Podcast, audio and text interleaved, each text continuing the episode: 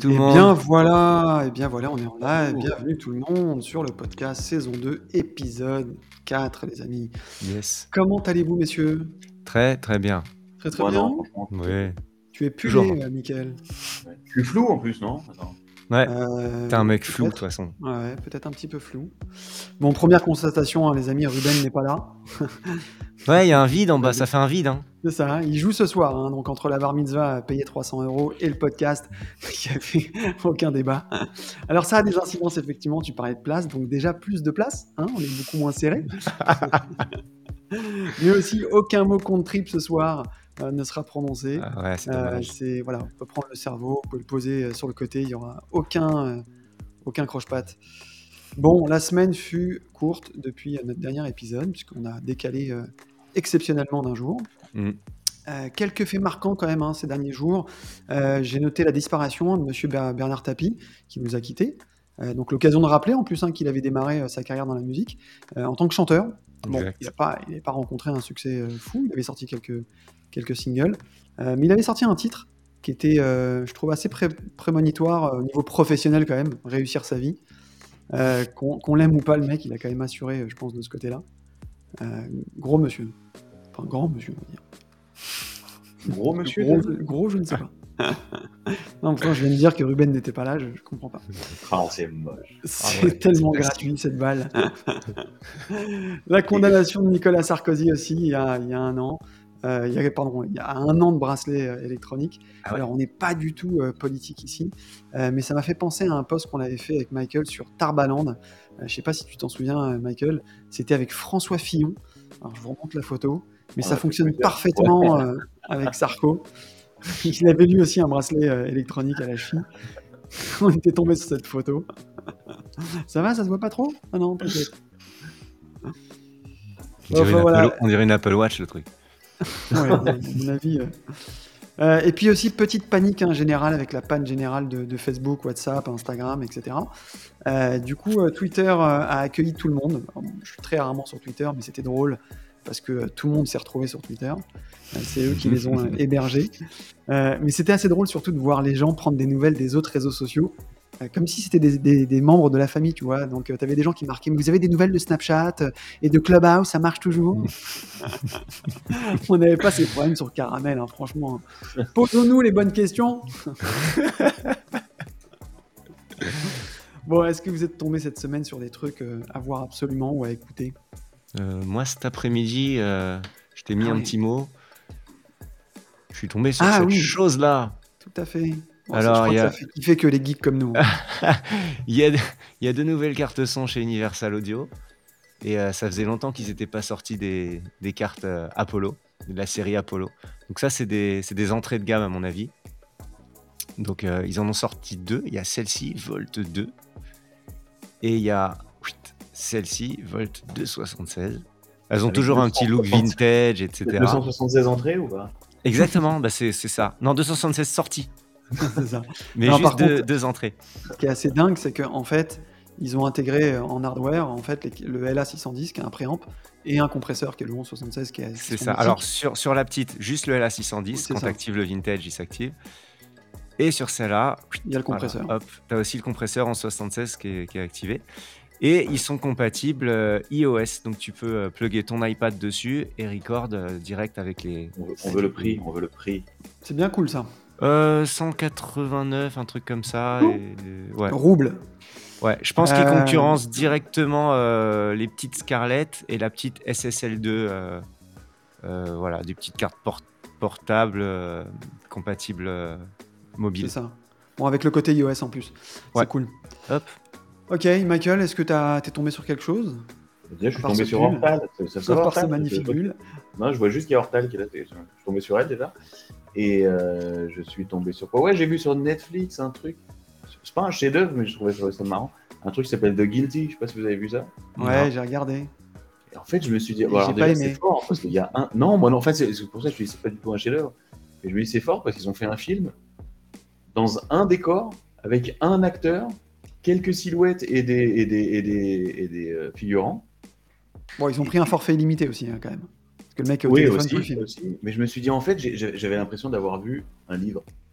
Parce qu'en fait, tu ne vois aucun. J'ai vu à la télé un livre, tu ne vois aucune. aucune, En fait, c'est un aucune- podcast. Tu es en train de nous parler d'un podcast. Exactement, sauf qu'il est sur Netflix. Et, euh, J'ai vu ça aussi. Euh, on, on va saluer hein, d'ailleurs dans le chat, hein, effectivement, il y a Hortal, il y a aussi Claire qui est venue euh, qui est avec nous ce soir, il y a Olivier de retour. Salut tout le monde, hein, à ceux qui sont présents dans le chat. N'hésitez pas, salut David. Si vous avez des questions euh, à nous poser, à l'inviter, etc., à réagir, à nous tailler, Elles s'afficheront ici sur le côté. Exactement, on prend tout. Alors, je vais rester sur Netflix. Moi, j'ai découvert un truc que, que, bon, que tout le monde connaît en fait. hein. Je vais apprendre rien à personne parce que c'est en train de faire un bruit de dingue. Ça s'appelle, c'est une série qui s'appelle Squid, Squid Game, pardon. Euh, Oui, Est-ce que en parle. vous avez vu passer? Eh ben, j'ai passé, mais j'ai pas mis le nez dedans encore. Mais, Ah, euh, Moi, je l'ai terminé euh, rapidement en fait. Euh, ça, rac- ça raconte, hein, c'est l'histoire d'un groupe de personnes qui risquent leur vie dans, dans un jeu de survie assez mystérieux. Ils sont tous un peu, ils ont tous le même profil, ils sont, ils sont tous endettés, etc. Et donc, pour payer leurs dettes, on leur propose de jouer à un jeu où la- le, le gain final représente 45 milliards de, de won. Je Tiens, sais plus combien ça T'as fait. une info de, t'as une info de Claire là. Alors, c'est une reprise, il faut voir la version danoise ou suédoise. Mais Claire, il m'a déjà fait chier en anglais, donc je ne veux pas me taper mais en suédois. Mais merci pour le. pour finir sur Squid Game, euh, une fois qu'ils sont dans le jeu, ils se rendent compte que quand tu perds, bah, en fait, tu meurs. Donc c'est complètement déjanté. C'est une série coréenne. Euh, c'est c'est- c'est assez ouf. Il y aura sûrement une saison 2, donc à voir. Et euh, pour finir, euh, un podcast aussi pareil, je pense d'un mec que, que beaucoup de gens connaissent, qui s'appelle Sem Melia, qui est un humoriste. Il fait un podcast qui s'appelle 4 comiques dans le vent, mais à contresens. C'est extrêmement drôle. Et, euh, et quand il fait un, un podcast, il invite euh, différents invités. Et le dernier épisode, c'est avec Fabrice Eboué. C'est extrêmement drôle. Hmm. Donc vraiment à voir. Ok, euh, ce soir, on accueille une version d'Ed Sheeran qui aurait fait re- relooking extrême, les enfants. Beau gosse, mais pas que. Ça chante, ça joue de la gratte, ça compose euh, tous ces morceaux. Euh, et après un passage remarqué euh, sur la dernière version de The Voice, euh, il vient nous présenter son, son dernier single intitulé 80 jours. Et non, ce n'est pas Jules Verne, les amis. Messieurs, merci d'accueillir Alex Roussio, s'il vous plaît. Salut les gars, salut tout le monde. Salut Comment Alex. ça va, Alex? Bah ça va super, ça va super, je suis très content d'être là. Et vous ça va? Bienvenue, bienvenue. Eh ben, Merci. Attention, il y, a une, bienvenue. il y a une moitié de tête à côté de toi. Ouais, c'est ça, c'est l'invité mystère. Alex et demi.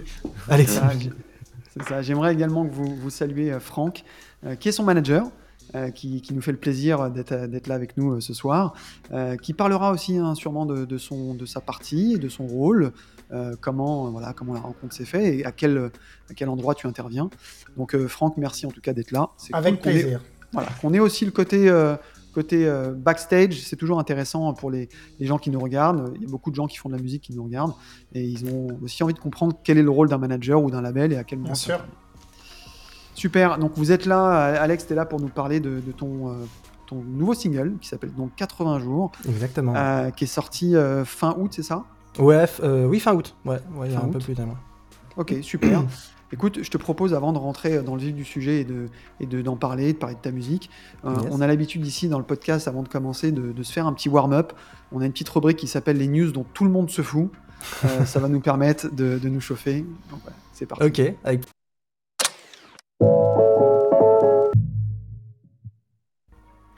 Et je te Je propose coupé de le ramasser plaisir, ta langue. pardon. Voilà, je te, je te propose de ramasser ta Désolé, langue je dégaine à chaque fois un truc et euh, c'est c'est jamais Lucky voilà, Luke du, du, du- du générique. Avec plaisir. Bon, on fait un peu le tour du net et on retrouve des, des news qui, qui, qui sont soit what the fuck, soit complètement euh, euh, ouf ou, absurdes. Euh, donc la première, Dieu vous jugera. C'est ce qu'a déclaré des ravisseurs en colère après avoir reçu une rançon en phobier. Les mecs se sont fait auto, auto avoir. C'est magnifique. Le Ah ouais, c'est- ouais, Dieu vous jugera. C'est C'est pas les- bien c'est de faire mecs- ça. C'est les mecs qu'on voit sur la photo là C'est la- Tout à fait. Ouais. C'est les personnes. J'aime bien les Ray-Ban. ouais, c'est ça. Ah, il les a pétas. Créteil soleil. Et Ses défauts, c'est Dieu vous jugera. Next. Ça, c'est. Je comprends pas qu'on en soit encore là. C'est un peu glauque. Madagascar, un concours de lessive pour célébrer la journée des droits des femmes. Quelle bonne idée. Ah ouais, on dirait un Bien. fake. C'est ça. C'est, c'est- En fait, c'est vraiment. Tu sais, imagine la réunion. Alors, qu'est-ce qu'on fait pour leur rendre hommage? Je sais On pas, dirait un titre Gorafi quoi. Ouais, c'est complètement ça. Et non, c'est vrai, hein, c'est vraiment vrai. Donc voilà, c'était euh, le point Goldwyn. Ah, Elle m'a bien fait rire aussi. Oups, à 80, à 80 ans, Eliane fait pousser du cannabis sur le trottoir sans faire exprès. Ah ouais, oups. le, le sans faire exprès, il est drôle. La meuf, elle a T'as lu t'as de... l'article ou non? Non, j'ai pas lu l'article, non. Parce que ça s'est passé comment? Elle a fait tomber une graine sans faire exprès ou? C'est C'est ça, question, Elle a fait tomber une graine, et La puis elle a, elle fait tomber, ouais, Ah, fait tomber de l'eau, et puis elle a fait tomber euh, une lampe, une lampe chauffante. sans faire Elle a exprès. pas fait exprès, elle a acheté des Tout ça sur le trottoir, quoi. C'est ça. Et elle s'est fait un gros ouinge, mais sans faire Ouais, exprès. pas fait exprès. Un distributeur automatique de choucroute et de Munster en gare de Strasbourg. Tellement cliché. Munster, tu dis toi? Ouais, comment on dit alors? Minster. Minster. Ah, Munster, d'accord. Les boules de gomme. Munster et boule de gomme. Ah, c'est funky quand même. Hein. Ouais, ouais. Munster, Ouais, ouais. tu vois? Ouais. Avant de, pendant le voyage, comme ça. Tu sais, des fois, tu passes dans la rue, ça sent bon les, les boulangeries et tout. Ouais. Mais là, Ouais. tu, tu, tu dois passer, tu vas prendre une vraie J'aimerais pas être, euh, être dans le même wagon que celui qui a pris ça, quand même. C'est ça, c'est ça. Alors, Danemark, lui, alors lui, il a tourné. Il est passé de artiste et d'un coup, il s'est dit, ah, nique sa mère. Danemark, un artiste qui devait exposer 70 000 euros de billets part avec l'argent. C'est bon, vous avez l'œuvre? Oui, tout à fait, mallette. On l'a bien reçu. On l'a bien quoi, reçu. en, plus, en plus, ils ont dû lui dire si tu viens faire ton expo, je te paye 1000 euros. Bah c'est Ouais. le meilleur voleur du monde, en fait. C'est ça. C'est ça. Il s'est dit attends, qu'est-ce que je fais, le cachet ou, ou l'œuvre? Ok, après 7 ans dans la musique, je suis devenu Instagrammeur ménage. Bah voilà. J'ai, j'ai, eh, j'ai été voir le mec, il a 60 000 followers. ah non. Ouais, ouais, non, c'est énorme. C'est énorme. C'est une rosta, le mec. Ah ouais. En même temps, fait des 7 co- ans, euh, 7 ans, c'est pas long. Oui, c'est vrai. Ouais, mais, euh, mais le, mec, le mec cartonne. Il fait des chorus de, de lingettes. C'est des mouettes. C'est ça. DJ, DJ Fenêtre. Ok, à 46 ans, Laetitia, elle, j'ai- elle est passée cette news, hein, mais franchement, je trouvais ça tellement absurde. Oh non. À 46 ans, Laetitia Hallyday a réalisé son rêve d'ado. Prendre le métro. C'est Il y a beau des rêves simples, hein, c'est Ça, c'est un rêve, ça. Ouais. Ouais. c'est- ça, rêvons simple. Il y a des rêves simples.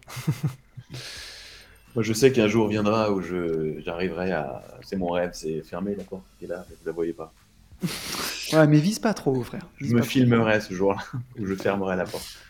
L'ONU déçu par le manque de diversité du gouvernement taliban.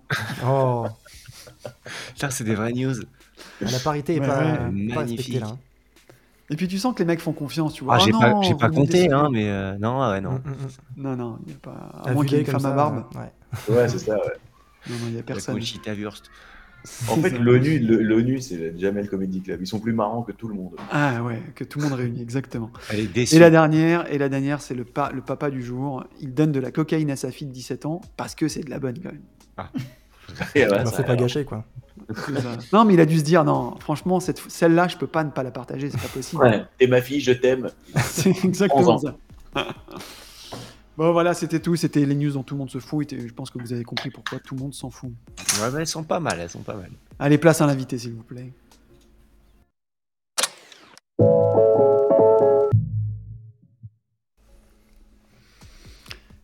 Bon Alex, tu es auteur, compositeur, interprète. Tu viens nous présenter donc ton dernier single qui s'appelle 80 jours. Je vais mettre la cover ici pour ceux qui ne l'ont pas encore vu. Sorti donc le 6 août dernier. Euh, je crois que tu composes le morceau, c'est ça? Ouais, exactement. J'ai composé la- le morceau à la base euh, tranquillement à la guitare et puis, euh, Et et puis donc, j'ai envoyé, j'ai envoyé tout ça, cette, cette, petite, cette petite maquette à Kali. Exactement, donc texte écrit par Kali. Alors avant que tu m'expliques comment c'est né cette collaboration, déjà je voulais vous féliciter tous les deux pour la qualité de la prod et du mix. Euh, on ne reçoit pas tout le temps euh, euh, forcément des invités qui ont, qui ont ce niveau de- d'exigence sur la qualité des prods. C'est quelque chose qui nous, nous aussi nous tient à cœur, donc c'est cool de voir que, que, entre guillemets, j'allais dire à ton âge parce que t'es pas super vieux, que, que vous soyez voilà, hyper exigeant sur ce niveau-là. Et tu me le disais en off que c'est un, c'est un truc qui te tenait à cœur. Ouais, c'est vraiment important pour nous de faire de la. Euh, ce que je disais, ce que je te disais en off, c'est que moi je suis un grand consommateur de musique euh, anglo-saxonne et américaine aussi, et j'ai cette culture de la chanson française, donc je veux vraiment euh, mêler les deux avec, euh, avec la rigueur et l'exigence qu'il peut y avoir dans la musique américaine et anglo-saxonne au niveau du mix, euh, de la balance des sons, etc. Je veux vraiment un, un bon rendu, quoi. Ouais, Tu veux que ça sonne. qui restent en plus. Voilà, Après, c'est tu... Bien sûr. c'est une trace. Et puis c'est vrai qu'il y a une vraie différence entre une vraie prod. C'est gentil, c'est cool de voir les Non, mais en plus, c'est vrai, il y a une vraie différence entre une prod entre guillemets un peu fran- variété française, les prods américaines et des artistes français qui essayent d'arriver euh, à ce level-là. Et ça s'entend en tout cas. Euh, on parlait donc de la collaboration avec Kali. Comment, comment est née cette collaboration? Est-ce que c'est une commande? Je te pose la question un peu de manière un peu ouverte. Ou alors euh, c'est vraiment euh, une sollicitation euh, que, que tu as fait un peu de manière spontanée? Comment ça s'est passé? Non, écoute, ça s'est passé très simplement. C'est parce qu'en fait, Kali euh, m'a connu par le biais de, de The Voice. Et puis, euh, et puis, on en est venu euh, à se rencontrer. En fait, il- je, je crois que c'était sa, sa fille qui regardait The Voice et, et qui, qui m'avait bien aimé euh, dans l'émission. Donc, elle a montré, elle a montré à Kali. Et puis, on s'est rencontrés très rapidement. euh, on a pris Il t'a dit écoute, ne pécho pas ma, ma fille, je t'écris une chanson en échange. Non, mais puis ensuite, euh, voilà, on a, on a beaucoup discuté, on a vraiment sympathisé, et puis euh, naturellement, à la base, c'était juste une discussion comme ça. Et naturellement, on en est venu à se dire, mais pourquoi on ferait pas une chanson ensemble, en fait? Parce que moi, j'aime beaucoup ses textes à Kali. Et je lui ai dit, écoute, euh, je te propose une musique, euh, dis-moi ce que t'en penses. Et, euh, et une semaine après, le texte était écrit, et, euh, et super. c'était parti, quoi. Ouais. C'est cool. Écoute, c'est une belle carte de visite en tout cas. On va revenir, je te propose de revenir un peu plus en, en arrière, au tout début. Ouais. Euh, tu vas naître donc le 7 mars 97. Euh, je vais laisser les gens faire le calcul. Euh, ce qui nous met à nous, en tout cas, une belle claque dans la gueule à nous tous. Mais non, Euh, tu nais où exactement? Euh, je nais à Nancy, Ok, dans le tu vas y- 54. tu vas y On dit grandir tu es où, non? Je suis. Tu nais où? Ah, tu nais où? Tu, tu vas y grandir ou pas? Tu nais où? Euh, Non, je grandis pas, enfin, je grandis pas loin. Euh, je vais à Metz, euh, juste à D'accord. côté, dans le Tu es 57. Pas très loin. Ok. Non, j'ai- et puis j'y reste pas très très longtemps. Ensuite, je pars à Rouen, totalement à Ok. l'opposé, euh, où là j'y reste 6 ans. Et ensuite, je reviens euh, à Metz, euh, où je vis euh, depuis, euh, depuis 13 ans. Et maintenant, je suis à Paris. Ok, cool. Euh, quand, à cet âge-là, enfin quand tu grandis, euh, quelle place euh, la musique a dans ta, dans ta vie? Est-ce que, est que ta famille, déjà, il y a une prédisposition? Ou alors, euh, c'est parce que tu tombes dans la musique, tu écoutes beaucoup de choses, etc. Non, je dirais que très jeune, je suis pas tombé dans la musique, mais c'est vrai que je suis dans une famille où on entend, on écoute beaucoup de musique, on en consomme beaucoup. Euh, et puis en fait, euh, naturellement, euh, il y avait un piano chez moi quand j'étais tout petit, je me rappellerai toujours, qui était totalement désaccordé. Et, et mes parents me racontent toujours que j'allais et j'arrêtais pas de pianoter dessus. Et un jour, ils se sont dit, bon, bah, on va peut-être lui payer des cours, au moins ça servira à quelque force, chose. de, à force de vomir. à force de lui casser les oreilles, de nous casser les oreilles. Et, et c'est venu de là, et en fait, voilà, j'ai beaucoup, beaucoup consommé de musique, et puis, et puis j'en faisais pour mon plaisir, du piano, et je me suis mis tout doucement à chanter. Euh, mais pareil, euh, naturellement, sans vraiment euh, me poser de, de questions. Ouais, Et, rien de prémédité, quoi. Non, rien de C'est prémédité. truc complètement évident. Exactement. Qu'est- Qu'est-ce que tu écoutes à cet âge-là? À cet âge-là, j'écoute, j'écoute, euh, j'écoute plein de choses. J'écoute des chansons, euh, des chansons euh, pour enfants, mais aussi j'étais pas mal sur du, du Georges Brassens parce que j'étais à l'école élémentaire Georges Brassens à, à Rouen. Et, euh, et du coup, nous a fait découvrir ça très jeune. Et chez moi, à la maison, ensuite, avec mon frère, ma soeur, etc., il me faisait Si écouter. t'étais si t'étais à l'école Jean Ferrat, tu aurais écouté Jean Ferrat. Exactement. Donc, euh, exactement. Mais ensuite, non, ça s'est diversifié parce que j'ai un grand frère et une grande sœur euh, plus âgés que moi. On a 10 ans de 10 ans d'écart. Donc, en fait, j'écoutais un petit peu toutes les influences de chacun. Mon frère qui était dans, dans de la musique plus urbaine, jusque dans du raga dancehall. Euh, et ma sœur qui était plus dans de la pop rock euh, et de la chanson française, euh, du Patrick Bruel, Calogero, donc ça t'a- Bispo, etc. Ça t'a ouvert à pas mal de choses. Hmm. D'accord. Et un, un peu lui aussi, parce que je, trouve que ça s'entend. euh, J'en Ouais. parlais tout à l'heure en rigolant, euh, en disant. Exactement, ouais, ouais, Ed Sheeran, c'était, c'était vraiment euh, une, une découverte incroyable euh, dans ma vie, Ed Sheeran. Euh, dès son premier album, hein, euh, Plus, euh, j'ai tout de suite euh, adhéré à cet esprit piano, euh, guitare-voix, pardon, euh, l'esprit euh, pop-folk, et puis, euh, je sais pas, il avait quelque chose dans sa voix qui, qui m'a toujours touché. Donc je le suis depuis très longtemps, et euh, Ah bah, Et c'est vrai quand il est arrivé, il a fait sensation, euh, clairement.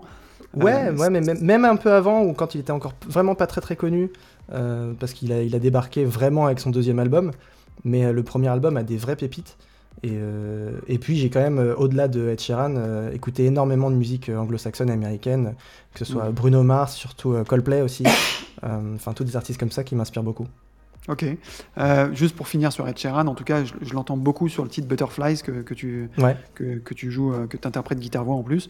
Euh, on sent vraiment, en tout cas, l'influence et c'est extrêmement crédible. C'est pas simplement euh, voilà, une influence, mais, mais t'es pas au niveau. Et là, pour le coup, t'es au niveau et c'est cool. Euh, gentil. tu, vas, tu vas aussi apprendre le piano assez tôt, hein, parce que dès 6 ans, tu vas apprendre à jouer du piano. Ouais, exactement. Et tu vas te mettre à la guitare plus tard, en fait, c'est ça, un peu plus tard? Ouais, vraiment beaucoup plus tard, vers 16 ans, en fait. Euh, parce que j'avais envie d'autre chose, parce que j'avais envie, de pouvoir faire de la musique euh, partout. Et, euh, et parce que la guitare, ça marche mieux sur la plage, avec les filles. Et, alors que le piano, j'étais toujours un petit peu tout seul. Mais Ouais, c'est- peut-être plus simple aussi. C'est aussi plus simple pour s'accompagner la guitare, c'est un rythmiquement. Exactement. Ouais, ouais, ouais.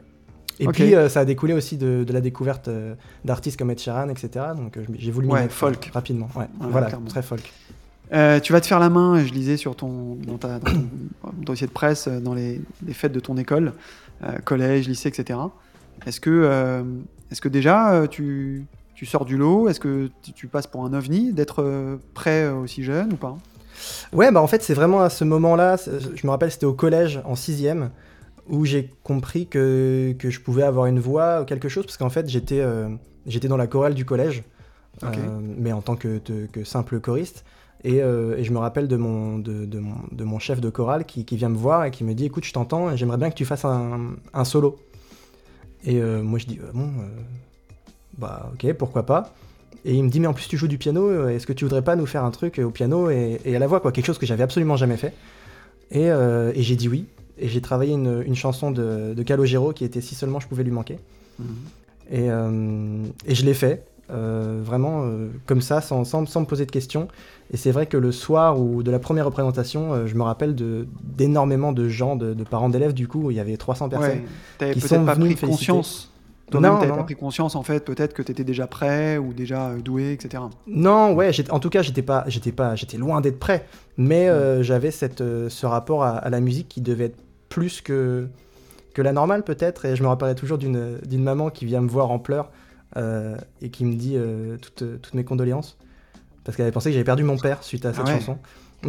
J'ai dit ah bon quand même. Ouais, c'est vrai que le thème du- de la chanson est tellement Ouais, ouais. fort qu'on se dit. euh, tu- Exactement. Ouais, c'est Mais vrai ouais, c'est vrai que c'est à ce, moment-là que j'ai pris consci- conscience euh, que je pouvais faire quelque chose sur scène et que j'aimais ça en fait. Donc j'ai recommencé tous les ans jusqu'au lycée, euh, et voilà. Euh, alors j'ai vu que niveau études, t'as as, été au bout quand même, t'as fait un bac littéraire, euh, Ouais. option musique. Euh, et après deux ans de fac, t'as as jeté l'éponge, c'est ça? Ouais, j'ai pas jeté l'éponge, mais, euh, mais je me suis dit que, que je devais me mettre à 100% de mon temps dans, dans la musique. Alors, euh, on parlait tout à l'heure de Franck, mais je pense que c'est ce qui aussi peut-être a aidé ta décision d'arrêter. Bien sûr. c'est qu'en fait, à 18 ans, tu vas rencontrer Franck. C'est-à-dire que cette association-là que vous vivez depuis quelques années, tu, tu le rencontres déjà à 18 ans, euh, Franck. Ouais, je le rencontre à 18 ans, mais, euh, mais justement la première chose qu'il me dit, euh, après, avoir, après avoir signé avec lui, etc., c'est euh, tu n'arrêtes pas tes études. D'accord. Tu n'arrêtes pas tout de suite, en tout cas. Et, euh, et pendant, euh, pendant 2-3 ans, on a continué à, à- à travailler en parallèle de la musique et, euh, et, euh, et la fac. Alors Franck, euh, déjà, euh, première question, euh, euh, qu'est-ce qui t'a donné envie euh, déjà de- d'aller plus loin, de le signer, etc. Regarde comment il se marre.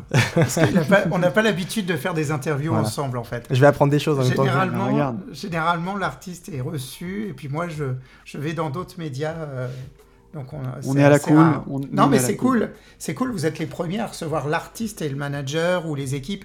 Donc euh, bravo, c'est super. Ça donne un regard sans doute un peu différent sur, euh, sur le monde artistique. euh, Bien sûr. parce que évidemment, euh, nous, on n'est pas grand chose sans les artistes. Et les artistes, bah, c'est pas des gens qui travaillent seuls, forcément. Bien sûr. Qu'est-ce qui m'a donné envie? Alors, c'est un peu compliqué de répondre à cette question parce que moi, à la base, moi, je faisais pas de musique à la base.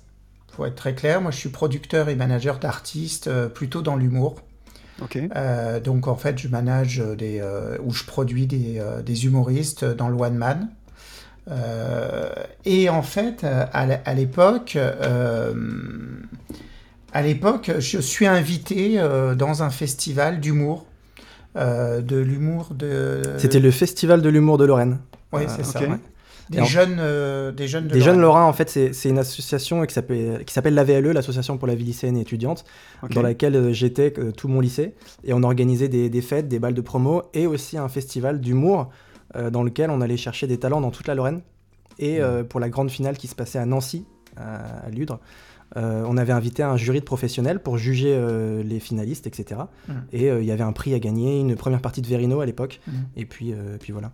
C'était le Ok. The Voice de l'humour. Voilà. Mais ça veut dire que tu interviens euh, en tant que chanteur dans ce, ce tremplin-là ou pas du Moi, tout? non, non, pas du tout. Moi, j'interviens en tant qu'organisateur. J'étais vraiment dans l'organisation du, de l'événement. Et en fait, ce qui se passe, c'est que euh, le soir de la, de la finale, après, euh, après la finale, on, on va avec toute l'équipe d'organisation au restaurant, avec le jury aussi. Et, euh, et coup du sort, j'arrive en retard parce qu'il y avait des choses à faire dans la salle, etc. Et j'arrive en retard au restaurant. Et euh, il y avait une grande table comme ça. Et au lieu de me retrouver au bout avec euh, tous mes potes et tous les membres de l'organisation, Ne dis pas ça. j'arrive avec la partie Parce que il âgée. dit avec les vieux. Voilà. J'allais lui dire, hein. j'allais lui Ouais. enlever, euh, lui faire sortir. J'étais déjà vieux à l'époque. avec la partie avec la partie plus âgée euh, de l'organisation et donc le jury et je me retrouve en face de Franck Ok, donc sur le moment un peu déçu, mais en fait tu, Voilà. tu viens de jouer ta, peut-être joué ta vie à ce moment-là. En fait. exactement Bah, c'est très compliqué parce que moi je produisais pas de musique et franchement, euh, même si j'avais des amis euh, producteurs euh, dans la musique, euh, euh, j'avais pas forcément envie de me lancer dans la musique parce que tu sais, quand tu es producteur, la musique ça coûte quand même vachement plus cher que l'humour. parce que vrai. dans l'humour, en fait, quand tu fais du stand-up, euh, t'as un mec, un micro. euh, la sono, c'est quand même limité. euh, Une chaise éventuellement. Ouais, quelques petits Ouais, accessoires, une perruque, enfin tu vois, ça reste, euh, mais t'as pas de retour, t'as pas de Donc là, c'est une balance, perruque ce soir, pas, Alex. euh, ouais c'est ça exactement m'a ah bah ça, tu peux pas dire ça de moi. ça. Je. Je rappelle hein, que ça s'appelle ton label, le label s'appelle Label de scène et du coup, je pense que c'est pas pour rien. Il y a une vraie notion euh, de, de scène parce qu'effectivement, l'ADN même du label au départ, c'est de faire jouer des artistes qui sont euh, soit des artistes de, de one man show ou en tout cas des spectacles euh, scéniques. Il y a d'ailleurs un catalogue de, de- de Mhm. gens qu'on connaît, hein, puisque Mhm. j'ai vu Chantal là-dessous, etc. Mhm. Euh, j'ai même vu euh, d'autres artistes, pour le coup, des musiciens. Euh, Oui. On a des amis qui jouent pour eux. Je, par- je pense à Natacha Saint-Pierre ou. Jonathan, etc. Et, et du coup, ça veut dire que Alex a été le premier à ouvrir cette voie-là? Alexis, ouais, Alex a été le, le premier. en fait, bah, il y a- eu une discussion entre nous à table, euh, comme on peut avoir entre deux personnes. Moi, je discute autour, euh, des personnes qui déjà. on faisait connaissance avec moi. simplement ouais. Et, euh, et je lui ai demandé s'il était drôle. Bah, parce que euh, moi, J'ai répondu non. parce que- et on était dans un festival d'humour, donc euh, il m'a dit euh, non. Enfin, je crois pas. C'est marrant. euh, ça. et là, tu, l'as- et là, tu l'as trouvé drôle. Là. Je lui ai dit euh, ouais, ouais, c'est un... non, même pas. c'est après que je l'ai trouvé drôle. Euh, non, non, mais et donc il m'a dit non, mais euh, et je lui ai, je lui ai demandé s'il pratiquait une activité artistique quelconque euh, autre que l'humour. Bah, pour dit- justifier le fait que Ouais. j'étais dans une association comme Ouais, ça euh, là, bien sûr. Et il m'a dit, bah, je chante. Je chante chez moi, je chante pour le plaisir. Et donc, euh, je lui ai demandé, bah, euh, mais c'est de la pure curiosité. je lui ai c'est dit, du pur bah, hasard écoute, parce qu'en plus une semaine avant c'était la fête de la musique et j'avais gagné un concours euh, dans un trou paumé chez moi euh, un concours de musique enfin un concours de la fête de la musique c'était euh, en fait c'était un concours limite de rap et j'étais le seul chanteur Hmm.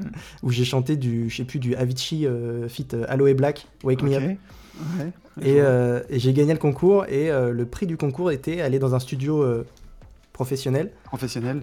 Pour euh, enregistrer des, des maquettes quoi donc euh, moi j'avais pas fait, c'est un, en fait, c'est de- un homme studio euh, chez. Oui, c'est ça c'est ça c'est ça.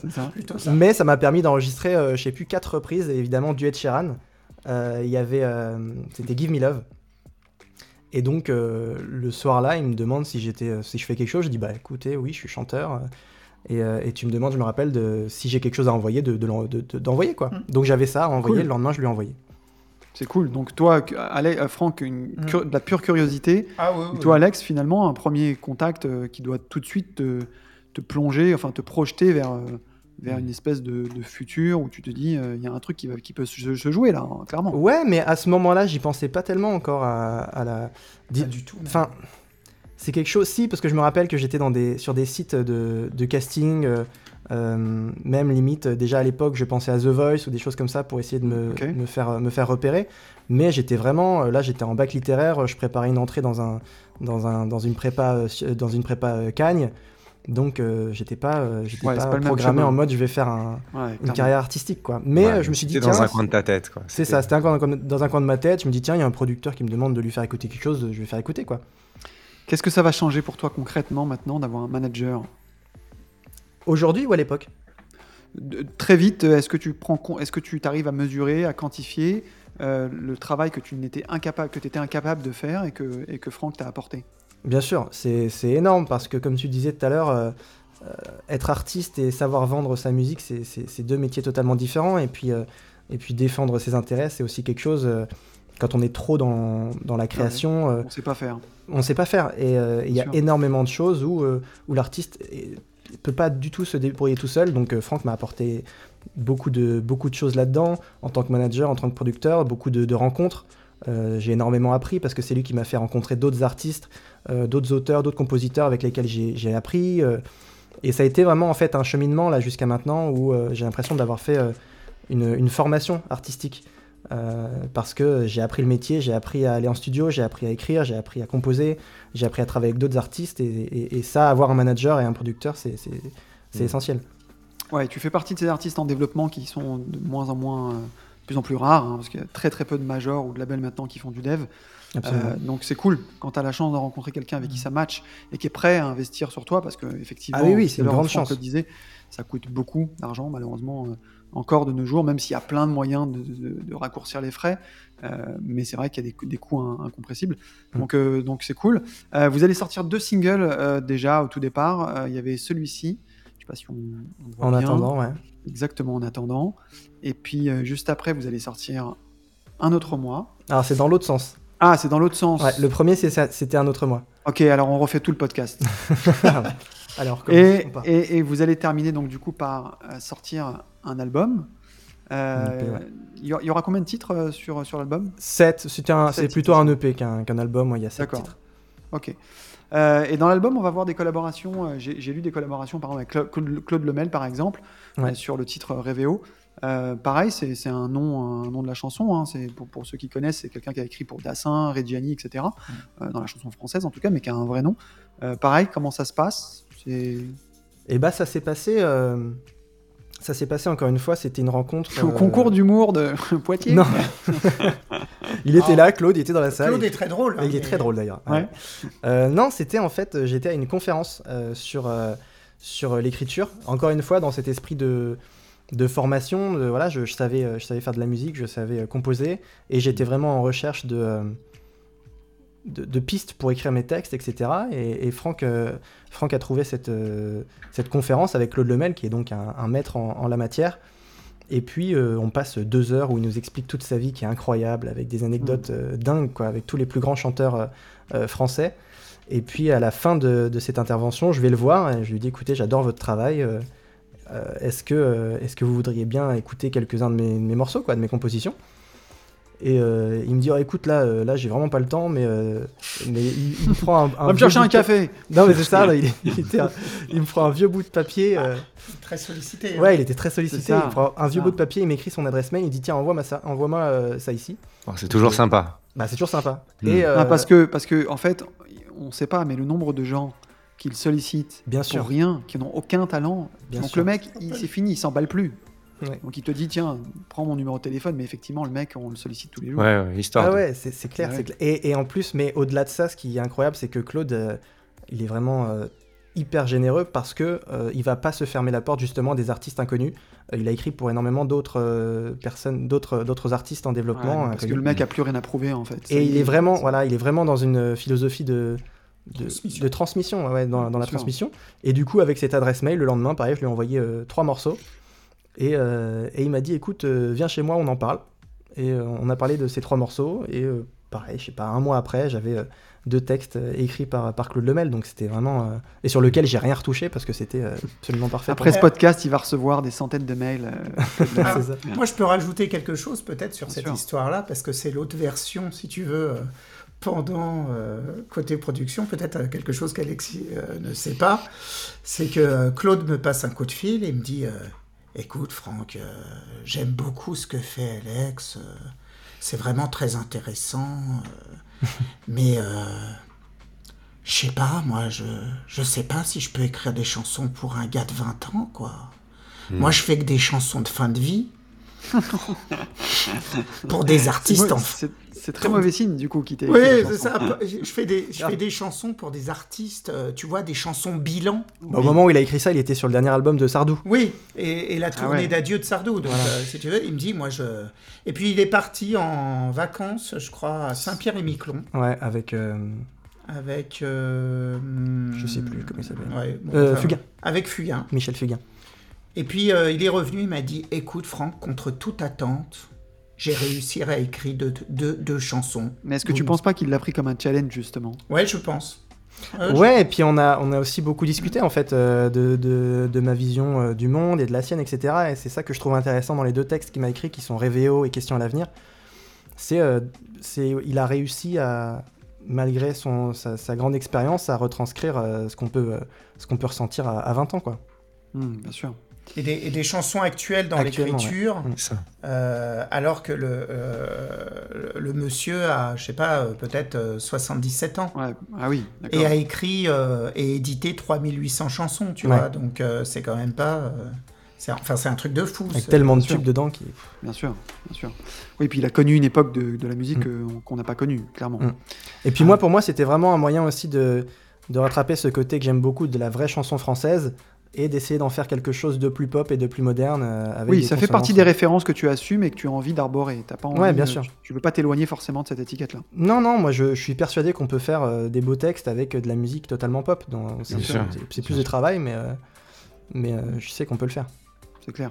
Bon, alors avec le Covid, hein, avec ce satané Covid, comme un peu tout le monde, tu auras du mal à défendre un petit peu cet album qui va sortir un peu dans cette période-là. En plein dans le premier confinement. Ouais, Oui, c'est ça. En mars, Je me rappelle très bien, je l'ai fêté avec mes parents Ah, vous euh, avez, confinement. vous avez eu le nez creux. Ouais, c'était super. on était Ah, bien. on va le sortir en mars. Ça a touché tellement de gens, malheureusement.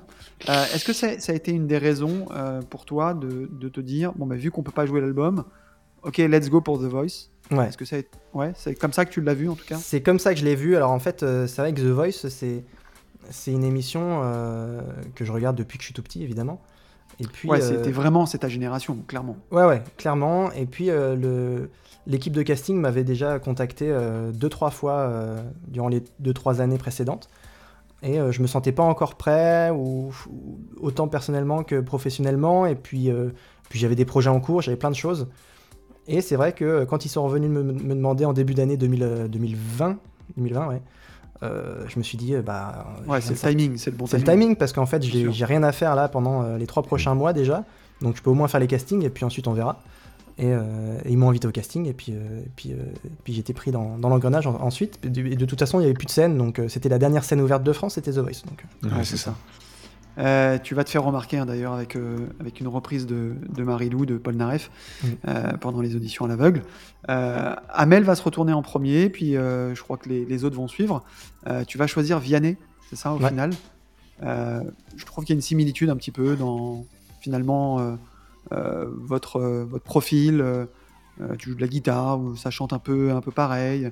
Euh, je trouvais que c'était, il te ressemble assez. Je ouais, trouve, et puis il aime, il aime beaucoup euh, Ed Sheeran aussi. Ah ouais, ça m'étonne pas. Euh, et tu vas juste, tu vas perdre la battle qui est après, mais tu vas être repêché. Et je te cache pas que, que je ne regarde plus The Voice.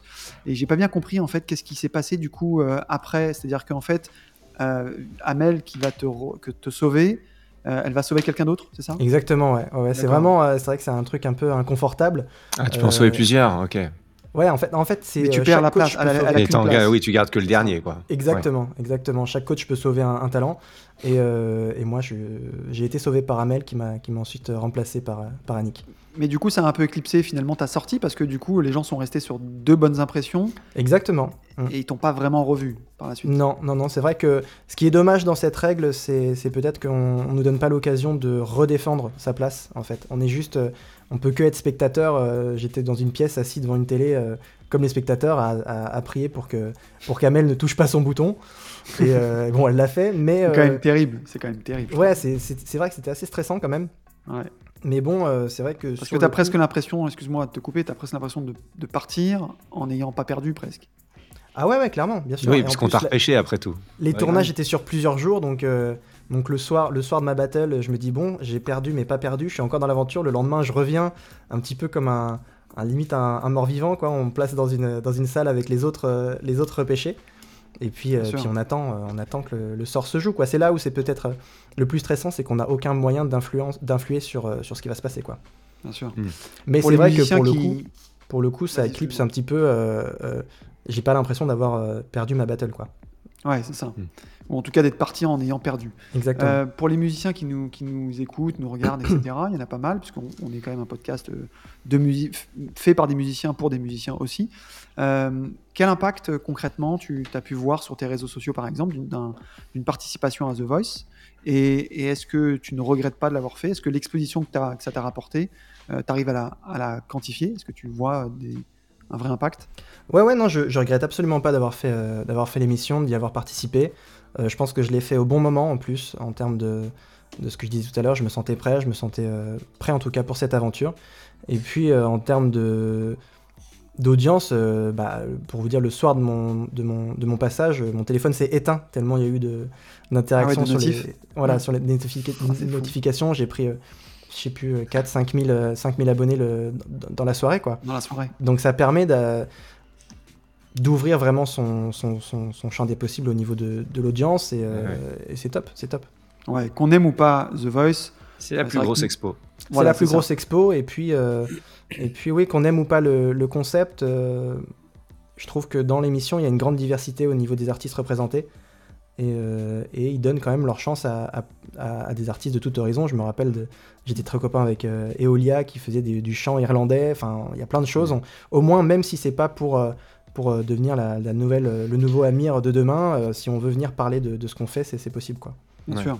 Surtout, euh, bon, je pense que maintenant, euh, c'était le cas, les gens se posaient la question il y a quelques temps. Parce que pour ta génération, c'est assez évident en fait. C'est le canal de diffusion et il faut s'en Ouais. servir. Euh, pour les gens un petit peu plus vieux, euh, les gens qui font moins de concessions, c'est un peu notre cas à nous, où musicalement on est déjà plus ou moins formé, on a- on on n'avait pas forcément envie, tu vois, de dire bah tiens, chante une reprise, parce que ça, c'était un peu réducteur quand Ouais. tu fais de la musique.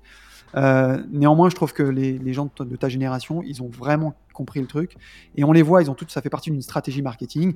Ils ont leur EP ou leur album de prêt, ils font un passage de voice, ils savent très bien que peu importe finalement ce qui s'y passe, derrière, ils vont récupérer ce que tu disais tout à l'heure, une exposition, et c'est vrai que c'est bien de le faire.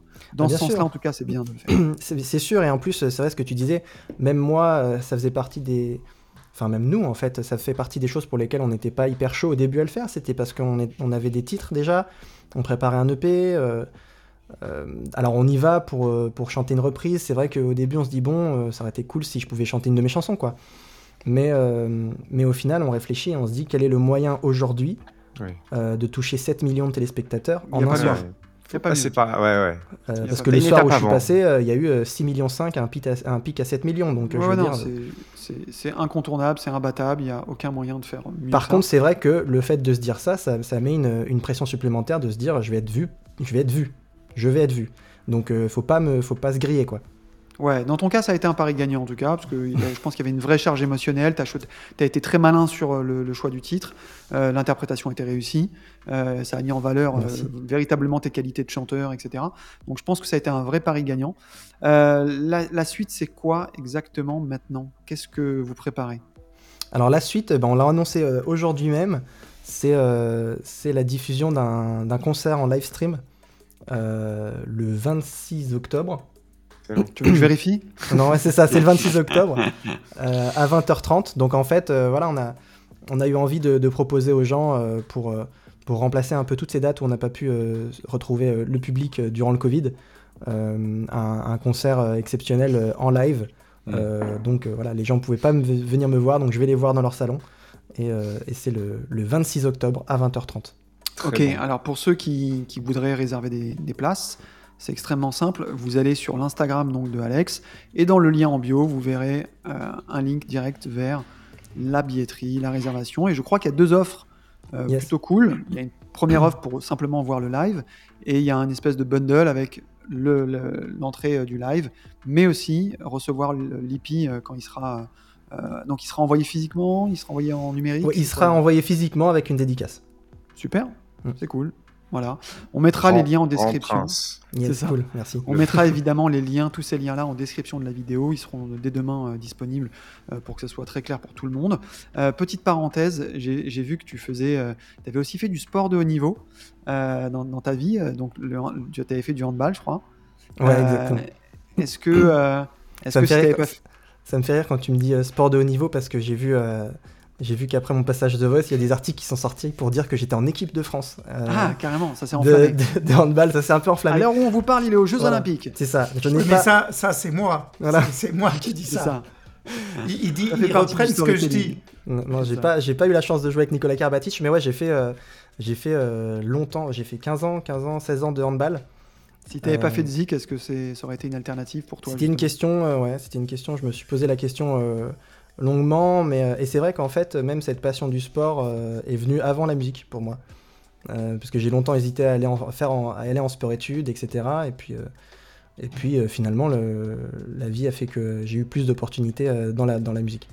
Du coup, t'as gardé la rigueur peut-être du Ouais, sportif? Ouais, ouais, j'ai gardé la rigueur du sportif. euh, je fais, Ouais, je c'est fais toujours mental. Beaucoup de Mental. sport, beaucoup de voilà, exactement. Et puis c'est vraiment aussi une manière d'aborder euh, d'aborder la musique, c'est-à-dire que que je la travaille ma musique, euh, ma voix, euh, mes instruments, je les travaille euh, tous les jours, comme un entraînement régulier pour être exactement pour être ça. performant quoi. Euh, dans le petit press kit que tu m'avais en- que Franck m'avait envoyé, euh, j'avais vu, tu avais fait une reprise de, de- d'Elton John, Don't Let the Sun. Mm. Euh, petit clin d'œil parce que j'ai remarqué euh, pas mal de, on a des copains dedans. Il y a Lisa Spada qui était au cœur, il y a Ouais. Brice Pillant, etc. Mm. Donc voilà, Des super bien. D'ailleurs. Ouais, ouais, pour le coup, Super tu t'es entouré de. Ouais, tu t'es entouré de super, euh, de super musiciens et de choristes. C'est cool. Ben, écoute, en tout cas, pour ceux euh, qui ont envie d'en écouter euh, plus, vous retrouverez évidemment l'EP sur toutes les plateformes de streaming. Vous pouvez aussi aller vous abonner aux réseaux sociaux d'Alex. On mettra les liens dans la vidéo. Voilà, ça, ça vaut vraiment le détour. Je trouve que voilà, c'est plein de maturité pour ton âge. Euh, tu as 24 ans, mais c'est cool. Je trouve que c'est déjà abouti.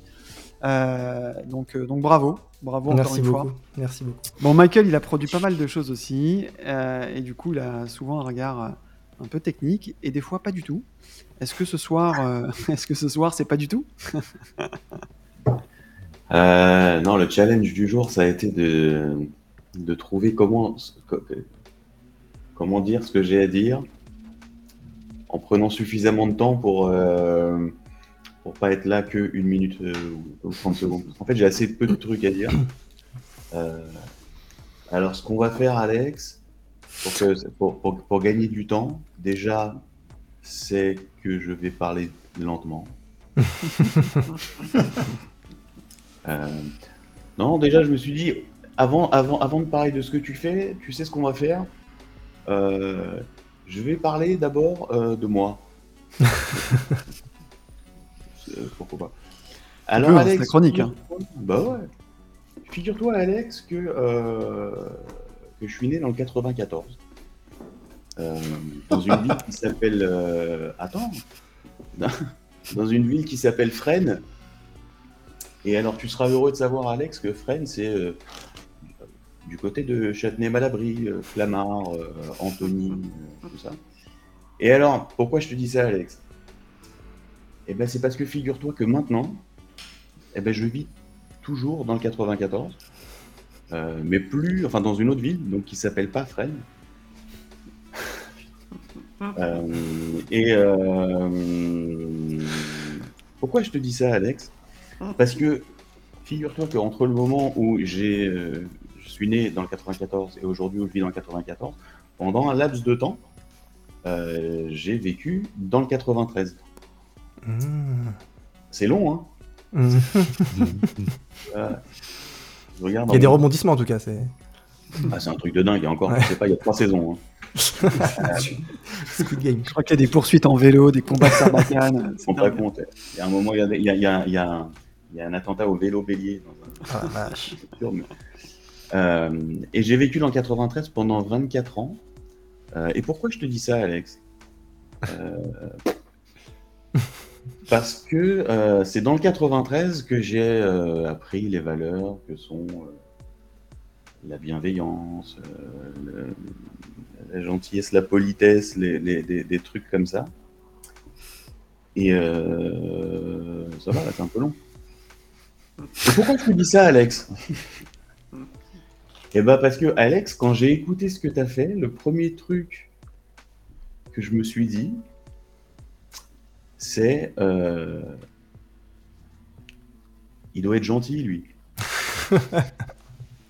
tu vois? Non vraiment. Euh, et, et donc je me suis dit, lui, à mon avis, en- plus j'écoutais, je me suis dit, lui il doit être gentil. je, en- et j'avais pas vu, euh, je savais pas à quoi tu ressemblais. Je me suis dit, lui, à mon avis, il est un peu beau gosse. Lui, à mon avis, il est poli. Et euh, depuis là, donc j'ai écouté donc, tout, ce que, tout ce que tu disais, euh, tout ce dont tu parlais avec. euh, je me rappelle plus leur nom. Et ils sont contents. Euh, et je me rends compte que, euh, alors ça, voilà, que t'es beau gosse, que t'es gentil, que t'es poli. La bonne nouvelle, c'est que du coup, moi j'aime bien quand les, quand les, artistes sont en, en, en, résonance avec la musique qu'ils font. Euh, tu vois, quand un mec fait une espèce de rap hardcore, etc., et qu'en réalité, euh, tu vois, ça marche pas du tout. Euh, et inversement, il y a des gens qui font, euh, qui font des chansons très très jolies, très très gentilles, tu vois, et qui sont en réalité Patrick Boel. Ça marche moins bien, tu vois. Alors là, je suis content, je suis content de voir que ça, que ça marchait. Or, euh, ce qui me met très très mal à l'aise, c'est que comme tu as compris, Alex, euh, j'ai passé 24 piges dans le 93, je ne sais pas du tout ce qu'on fait avec les gens gentils. Euh, je sais pas comment on leur parle, je sais pas comment on leur. euh, j'ai envie de te menacer, mais pour rien. tu vois? C'est très, très emmerdant. Et qu'est-ce que je peux te dire? En tout cas, que savoir que, tu as 24 ans, que tu chantes comme tu chantes, que tu joues de la guitare pour de vrai, que euh, le titre que j'ai entendu a la qualité qu'il a, ça m'a plutôt, euh, euh, plutôt réconforté, ça m'a plutôt, comment dire, réconcilié avec l'image que je me fais, la caricature que je me fais des jeunes. Je parle comme un, comme un vétéran. Euh, de, de- de l'image que je me fais des, des, des, des- ouais, des jeunes, enfin des, des jeunes de ton âge qui euh, font de la musique avec, euh, enfin, qui font de la musique. Ouais, enfin, qui se servent de garage band et qui, et qui, et qui font des trucs comme ça. Euh, C'était cool d'entendre ça.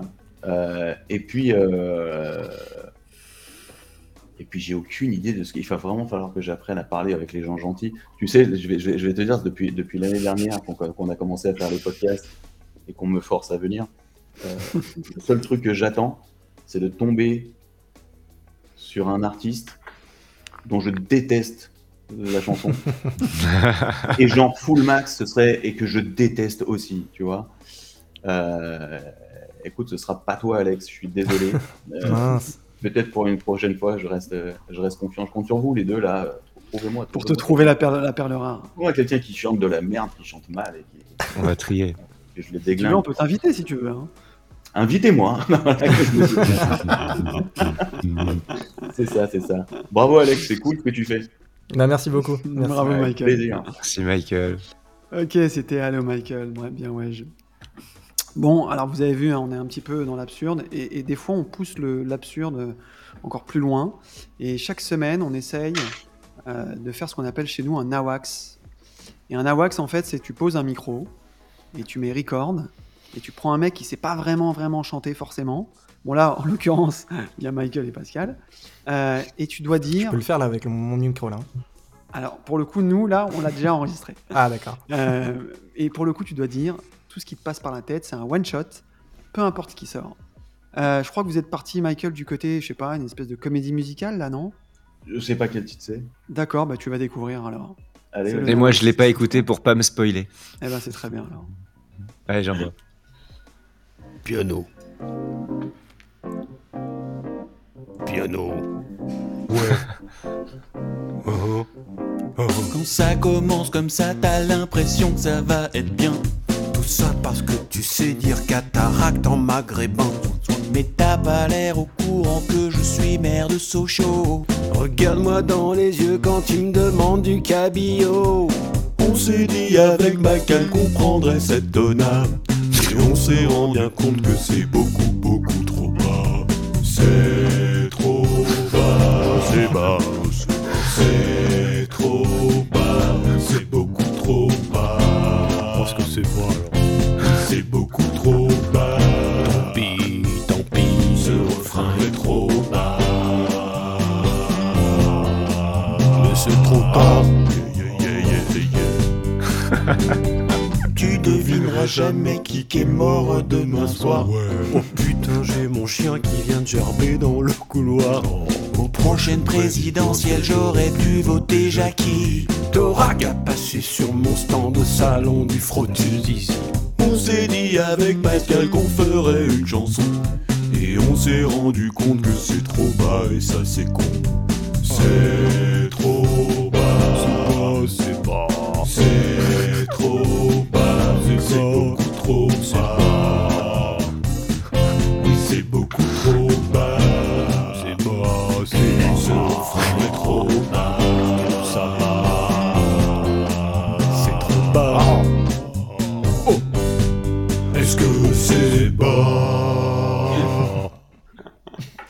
Yes, bravo. Ça ne veut rien dire. voilà, c'était un, un AWACS. ok, bon, on va essayer de vous apprendre quelque chose cette semaine. Et on, on a une nouvelle rubrique qui s'appelle le dose du jour. Dave, tu peux envoyer. Ah, mais c'est une nouvelle, il faut que je m'habitue. Attends. c'est ça. Alors vas-y.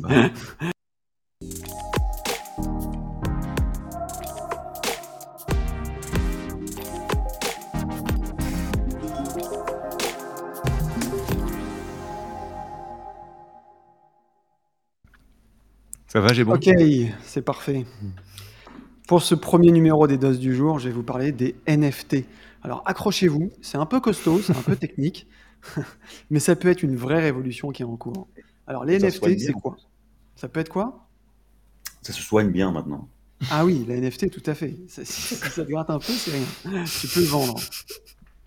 Ok, les NFT, c'est quoi? C'est une nouvelle utilisation d'une technologie qui fait déjà parler depuis quelques, quelques années maintenant, donc la blockchain. Euh, et quand on parle de blockchain, la première chose à laquelle on pense, c'est aux crypto-monnaies. Et surtout au Bitcoin, etc. euh, tout ce qu'on peut en faire avec la, avec la crypto-monnaie. Mais le principe même de la blockchain, ça permet vraiment d'imaginer de nombreuses utilisations. Ça, c'est ce que, a priori, on en fait. On a créé une monnaie avec. Mais on va s'intéresser à son utilisation dans la musique, et donc en NFT, qui sont en train de complètement bouleverser le monde de l'art numérique. En effet, grâce aux NFT, des artistes vendent leur œuvre numérique. Des vidéos de quelques secondes, des gifs, des images, et même des tweets. Et pour des centaines de milliers de dollars, voire des millions de dollars, il y a des gens qui vont acheter une image, une simple, un simple JPEG en fait. C'est le cas de lui, Beeple. C'est un artiste en fait qui crée euh, des créas euh, sous forme de photos. Il a vendu via Christie's une œuvre à 60 millions de dollars. Ça veut rien dire. C'est parti en quelques heures. Alors, avant euh, de, de comprendre comment ça fonctionne, on va déjà revenir sur cette notion de blockchain et concrètement comment ça fonctionne.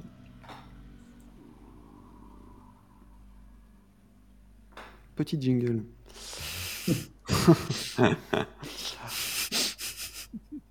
Petit jingle, grosse prod. Ah. Ok. euh, en fait, on va s'intéresser vraiment à son utilisation dans la musique, euh, parce que c'est ça qui nous intéresse pour le coup, euh, au niveau de l'art. Ça a vraiment complètement bouleversé le monde de l'art numérique. Les artistes maintenant vendent des œuvres numériques à des prix exorbitants, là où finalement leur musique ne valait quasiment plus rien, puisqu'elle est accessible sur Spotify, etc. Mais comment ça fonctionne? En fait, ils utilisent la blockchain. La blockchain, c'est une grosse base de données, donc c'est un truc comme ça, euh, qu'on va appeler aussi registre. Et dedans, dans cette base de données, on peut y inscrire des tas d'infos. Par exemple, pour la vente euh, d'un objet euh, numérique, on va y inscrire le nom de l'acheteur, mais aussi le nom du vendeur. Mais on va aussi noter des infos de propriété avec la date, le prix, etc. Et à chaque donnée ajoutée, la base va créer un nouveau bloc. C'est pour ça qu'on appelle ça la blockchain, en fait. C'est une chaîne de blocs. Et sa grande force, c'est surtout sa traçabilité. C'est-à-dire que ce qui la rend complètement infalsifiable, euh, parce que à chaque fois qu'un bloc vient se rajouter, eh ben, ce bloc-là, il est relié au bloc précédent qui Mhm. prend en compte les infos qui sont déjà encapsulées dans le bloc précédent. Donc il y a vraiment une notion de traçabilité euh, et cette base-là, elle est complètement euh, décentralisée, elle n'est pas stockée euh, chez un, chez Amazon ou dans une boîte privée, mais c'est vraiment dans les ordinateurs de chacun, chaque utilisateur qui utilise la blockchain. Elle est complètement indépendante, transparente, accessible. Donc maintenant qu'on a vu comment ça fonctionne au niveau de la blockchain, comment ça fonctionne au niveau de la musique? C'est ce qu'on appelle le crypto art. En fait, le crypto art, euh, c'est vraiment l'utilisation de la blockchain dans l'art. Et quand on parle d'art, en fait, on parle vraiment euh, de tous tous les créateurs d'œuvres, par exemple les peintres, etc., qui font des œuvres aussi digitaux euh, et qui, jusqu'à maintenant, les vendaient soit en physique, mais rarement en digital. Alors, quand on parle de fichiers numériques, par exemple, on va prendre le cas d'un MP3, on sait tous que l'on peut copier-coller en un clic, en fait, euh, à l'infini un MP3, mais en vérité, le, fichier que je vais copier-coller, il a exactement la même tête, euh, il aura finalement la même valeur, et c'est presque impossible de différencier un fichier d'un autre. Euh, c'est presque un peu comme cette scène là où non, c'est toi Superman, non, c'est moi Superman. C'est complètement indifférenciable. Et c'est là que le NFT en fait propose une solution. NFT, ça veut dire non-fungible token. En gros, ça veut dire c'est un fichier unique. Mais comment tu le rends unique? Eh ben, Justement grâce à la blockchain. Je sais pas si vous suivez toujours. Mm. Vous Pour l'instant, on est bien. Ok. Alors en fait, c'est très simple. On va, du- on va indiquer dans la blockchain des infos de propriété. Donc son origine, son propriétaire, euh, la date, l'heure, etc. L'art s'est complètement emparé de cette technologie. Et même si les œuvres en question sont accessibles partout sur le web, gratuitement, c'est le cas pour notre musique par exemple, certains fichiers ont à présent une version en NFT et une notion de propriété unique. Un des, des exemples les plus parlants, c'est le gif de Nyang Cat, le petit chat, vous savez, qui marche comme ça dans l'espace là. Lui là. Eh ben, son propriétaire, il a décidé d'en faire une version NFT. Et vous savez combien il a vendu? Dites un prix. 16 francs. Ancien franc. 100 millions. 400 Tiens. 400 000 euros. C'est-à-dire qu'en fait, il y a un mec qui a voulu être officiellement le propriétaire de ce GIF. Et maintenant, il est à présent inscrit dans la blockchain comme tel. Au final, le mec, il a reçu un simple GIF. hein. On lui a envoyé par mail le même GIF que toi et moi, on peut trouver sur Internet. Mais en fait, c'est pas l'obtention du GIF euh, qui l'intéressait. Ce qui l'intéressait, c'est bien d'être légalement le propriétaire. On est vraiment proche de cette notion de collectionneur euh, qu'on qu'on peut, que les collectionneurs eux-mêmes connaissent sur du timbre, etc. Sauf que là, maintenant, c'est appliqué à la notion digitale. Alors, en musique, ça se passe comment? Parce que dans la musique, on est encore loin de ces montants, mais il y a plusieurs artistes connus qui proposent déjà des versions NFT de leur musique. On pense à Eminem, euh, qui a sorti une version NFT euh, de, de son album. Euh, Il y a aussi Snoop Dogg, récemment, qui l'a fait. Shawn Mendes, voilà, ils sont vraiment plusieurs à s'être engouffrés là-dedans, parce que clairement, ils ont, ils ont re- retrouvé d'un coup, ils ont redonné une valeur en tout cas à, à leurs œuvres. Alors généralement, le NFT, il est accompagné d'une petite vidéo ou d'un artwork animé. C'est quelque chose de, une espèce d'œuvre d'art un peu euh, globalisante. C'est pas simplement qu'une musique. Euh, c'est une sorte de version collector un peu unique de leur musique. Euh, encore une fois, les, les musiques sont disponibles gratuitement sur Spotify, sur YouTube, mais c'est pas l'accès que qu'on vient, euh, qui est vendu. euh, c'est vraiment cette notion de propriété. Mm. L'artiste, il reste complètement propriétaire de ses droits d'auteur, mais il peut vendre maintenant la propriété, la propriété d'une œuvre en NFT et même y donner des droits supplémentaires. Par exemple, je peux décider que sur mon album, je vais faire une version NFT et je vais dire sur le propriétaire unique de cet album-là, eh ben, il aura le droit de le diffuser, par exemple, en soirée, euh, dans des, dans des fêtes, etc. On peut aussi lui donner des droits en plus qui peut être inscrit dans la blockchain. Alors, on va aller sur un, un site parce qu'il y en a plusieurs. Je vais vous en montrer un qui est spécialisé dans la musique qui s'appelle Pianity. En fait, eux, ils se sont spécialisés euh, dans euh, véritablement les morceaux euh, d'artistes, donc de musique. Et comme pour la crypto-monnaie, ça a créé une vraie économie avec des marketplaces où on peut vendre, acheter des NFT.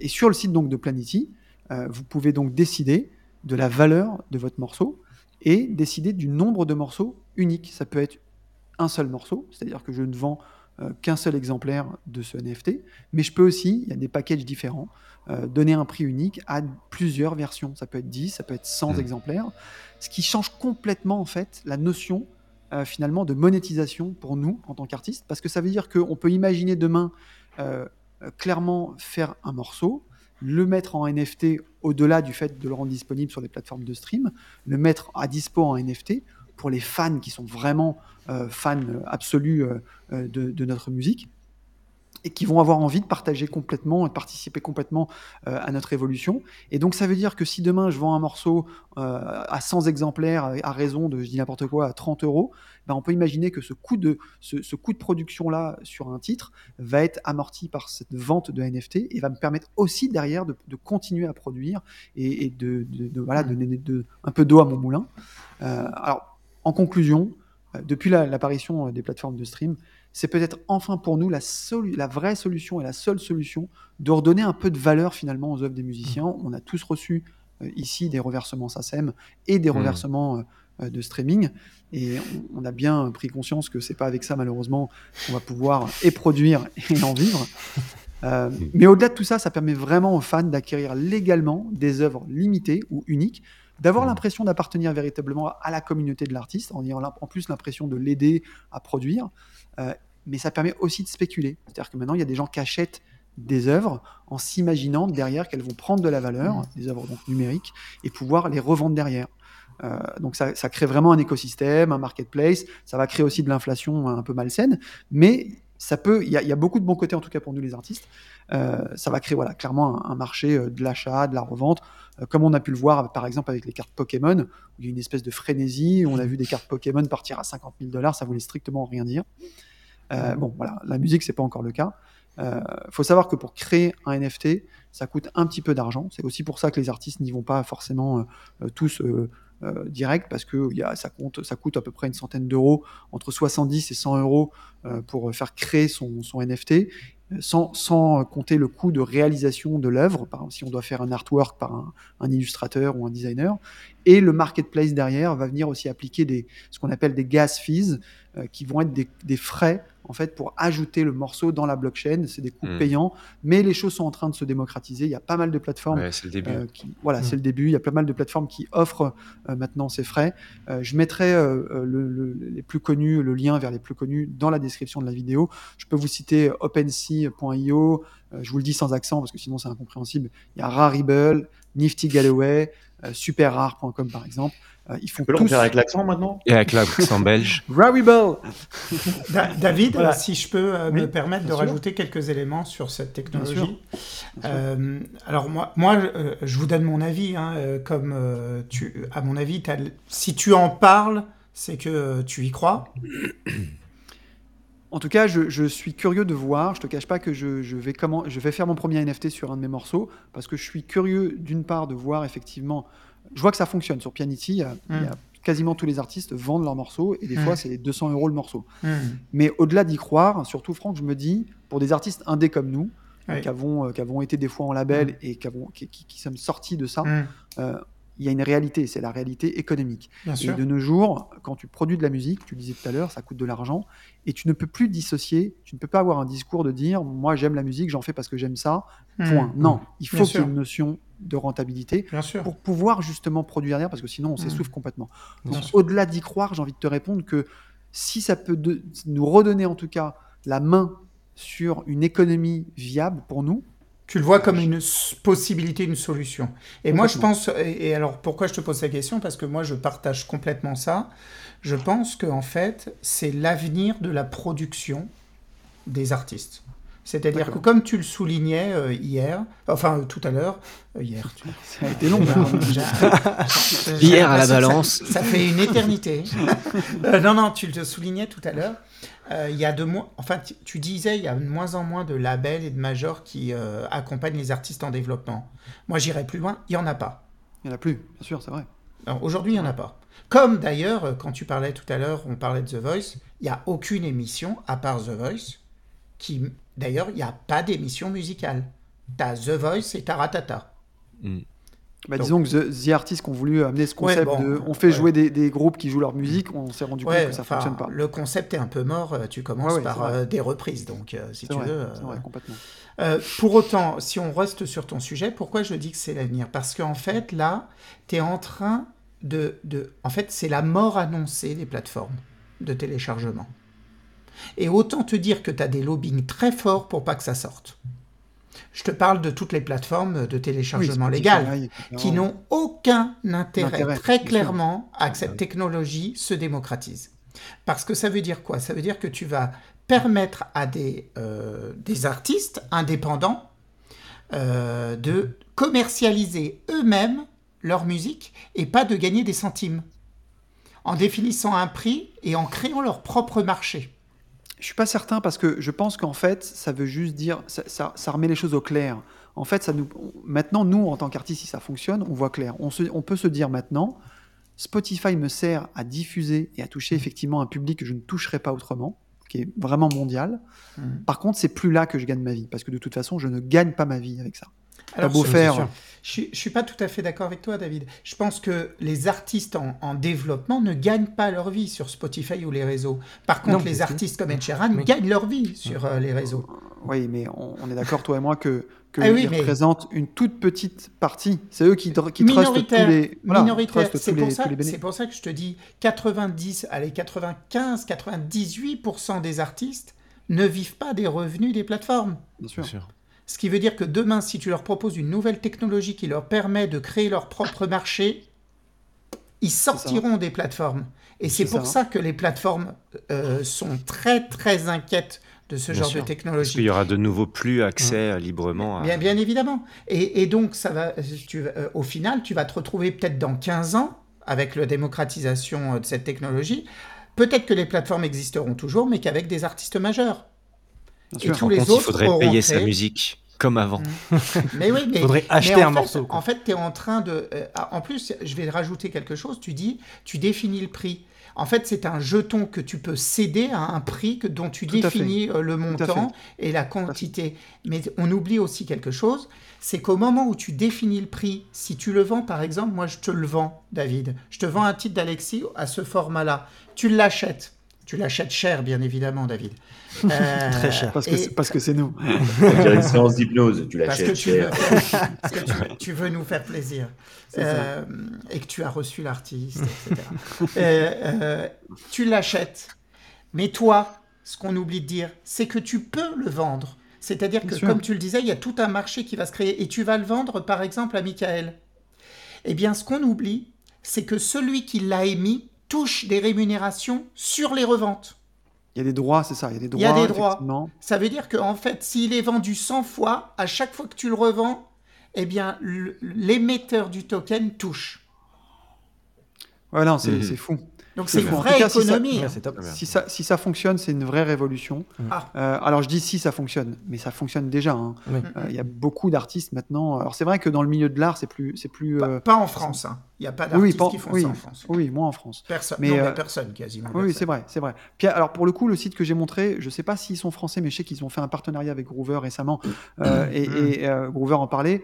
Euh, il- pour le coup, tous les artistes que je vois dessus, ils vendent tous. Mm. Euh, et en même temps, c'est logique parce que dans ta fanbase, tu as, tu as une espèce de cœur, de cœur de, de, de- de fans qui sont prêts à investir sur le fait que tu continues à produire. Et ils ont conscience maintenant, même les fans, que ce n'est pas avec les écoutes. Euh, Quand les gens euh, nous disaient, nous à l'époque, euh, j'ai rajouté ton album sur Deezer ou sur Spotify, Hum, t'avais envie de leur dire merci, mais grâce à toi, j'ai peut-être gagné 0,000, Hum. etc. Donc, ah ouais, quand on là, disait ils ont ça au début, conscience. euh, bah oui. Mm. Et les gens maintenant ont conscience que si ils veulent qu'un artiste perdure et ne s'essouffle pas, il faut qu'il ait des moyens. Parce que ça coûte de l'argent, il faut vivre, et à côté de ça, il faut produire. Et, et quand tu- et, et puis en plus de ça, le, le, le- le level pour a- atteindre un- un- quelque chose de qualité, il faut y mettre des moyens, que ce soit sur le, le recording, l'enregistrement, le mastering, la com, un clip, Un etc. coût incompressible. C'est Exactement. aussi le- c'est aussi l'esprit des plateformes participatives quand tu es, Mm. en prod et que, tu, tu- que les gens euh, misent un petit peu sur Kiss Kiss Bang Bang ou sur, euh, Ouais. sur ces plateformes-là. Tu as toujours une, une base qui, qui- qui est prête à te soutenir alors qu'ils pourraient attendre la fin et, euh, et écouter gratuitement. Bien sûr, bien sûr. Bon, en tout cas, c'est naissant, mais euh, moi, c'est vrai que j'y mets beaucoup d'espoir parce que je me dis qu'effectivement, on peut, retrou- on peut reprendre la main, effectivement, sur notre économie. Un peu ce qu'avait essayé de faire Ben Camp finalement, quand tu posais ton, tes morceaux chez Ben Camp et que tu, poses, tu, tu laissais la possibilité aux gens de dire mettez ce que vous voulez. Tu avais un curseur, tu pouvais, il y avait un prix minimum et tu pouvais mettre Zéro. ce que tu voulais. Il y a plein de gens qui mettaient 20, 30, 40 euros parce qu'il y, a un tel affect. euh, des fois, les gens ont envie de manifester effectivement euh, leur, leur support. D'ailleurs, David, tu parlais du live d'Alexis qu'on propose en stream. Nous, on a fait le choix, mais c'est un vrai choix de prod, et aussi le choix d'Alexis, de faire des billets qui ne sont pas chers. Qui ne sont pas chers, parce qu'aujourd'hui, les gens, même avec un beau stream de qualité, ils ont, on n'est pas dans une économie ultra favorable. C'est-à-dire qu'aujourd'hui, mettre 70 balles pour aller voir un concert d'un artiste, eh ben, c'est beaucoup d'argent pour les gens. Bien sûr. Pour autant, on sait qu'il y a beaucoup de spectateurs qui sont prêts à, euh, comme tu le dis, mettre une somme dont ils décident le montant pour valoriser, pour euh, soutenir l'artiste. Ben, nous, on a fait le choix avec Alexis de mettre des, des billets, tu vois, à 10 balles pour un concert d'une heure en multicaméra à 8 caméras avec 5 musiciens et de laisser l'opportunité aux spectateurs de mettre plus s'ils souhaitent j'ai vu qu'il y soutenir avait l'artiste. effectivement, Oui, d'accord, c'est ça, des j'ai vu tips. qu'il y avait un petit curseur, il y avait un petit curseur Mm. que tu peux que tu peux déplacer. Alors j'ai vu qu'il y avait un prix plafond qui reste cohérent, c'est-à-dire qu'on Oui. n'est pas euh, on n'est pas là pour prendre de l'argent aux gens. Le but c'est vraiment de dire jusqu'à je crois que c'est jusqu'à 110 euros ou 100 euros, ce qui reste finalement le prix euh, le, le- le- le prix euh, un prix fixe euh, raisonnable Une bonne pour place euh, de voilà concert. exactement. Pour, pour après, autant, c'est, il, faut que les gens, euh, moi je crois, à, à, tu, tu vois, l'accessibilité de la culture au plus grand nombre. Mhm. Il faut que les salles, euh, et en plus après euh, cette année qu'on a vécue, il faut que les gens reviennent dans les salles, reviennent voir les artistes. C'est hyper important. Euh, pas simplement sur le plan économique, mais tout simplement pour euh, les artistes. Parce qu'en fait, une salle vide, c'est dramatique, tu vois. Bien sûr. C'est- difficile. Et on fait, euh, tous les artistes font de la musique pour qu'il y ait, pour qu'il y ait des spectateurs. Je vais juste répondre à, à Claire euh, dans le chat qui disait Alex est trop jeune dans sa carrière pour mettre 70 euros dans un concert. Juste préciser que les places commencent à 10 euros. hein. Euh, le, le fait qu'on puisse se mettre Oui. plus n'est qu'une finalement euh, que- qu'une possibilité pour les fans Oui, de le soutenir Bien dans sa carrière globale. Bien sûr, et, bien et sûr. soutenir le label. Mm. Euh, parce que bah, c'est pareil, hein, les labels, même s'il existe des subventions, etc., ça reste un- une économie très instable et pas évidente à équilibrer et, et à produire. Euh, un abonnement serait judicieux, style 100 balles par an. Il y a Olivier qui dit ça dans le chat. Euh, c'est peut-être hein, euh, peut-être, comment il s'appelle euh, Obispo. Hein, Obispo Ouais, mais- a créé sa fan. euh, voilà, Ouais, c'est un autre crois- modèle.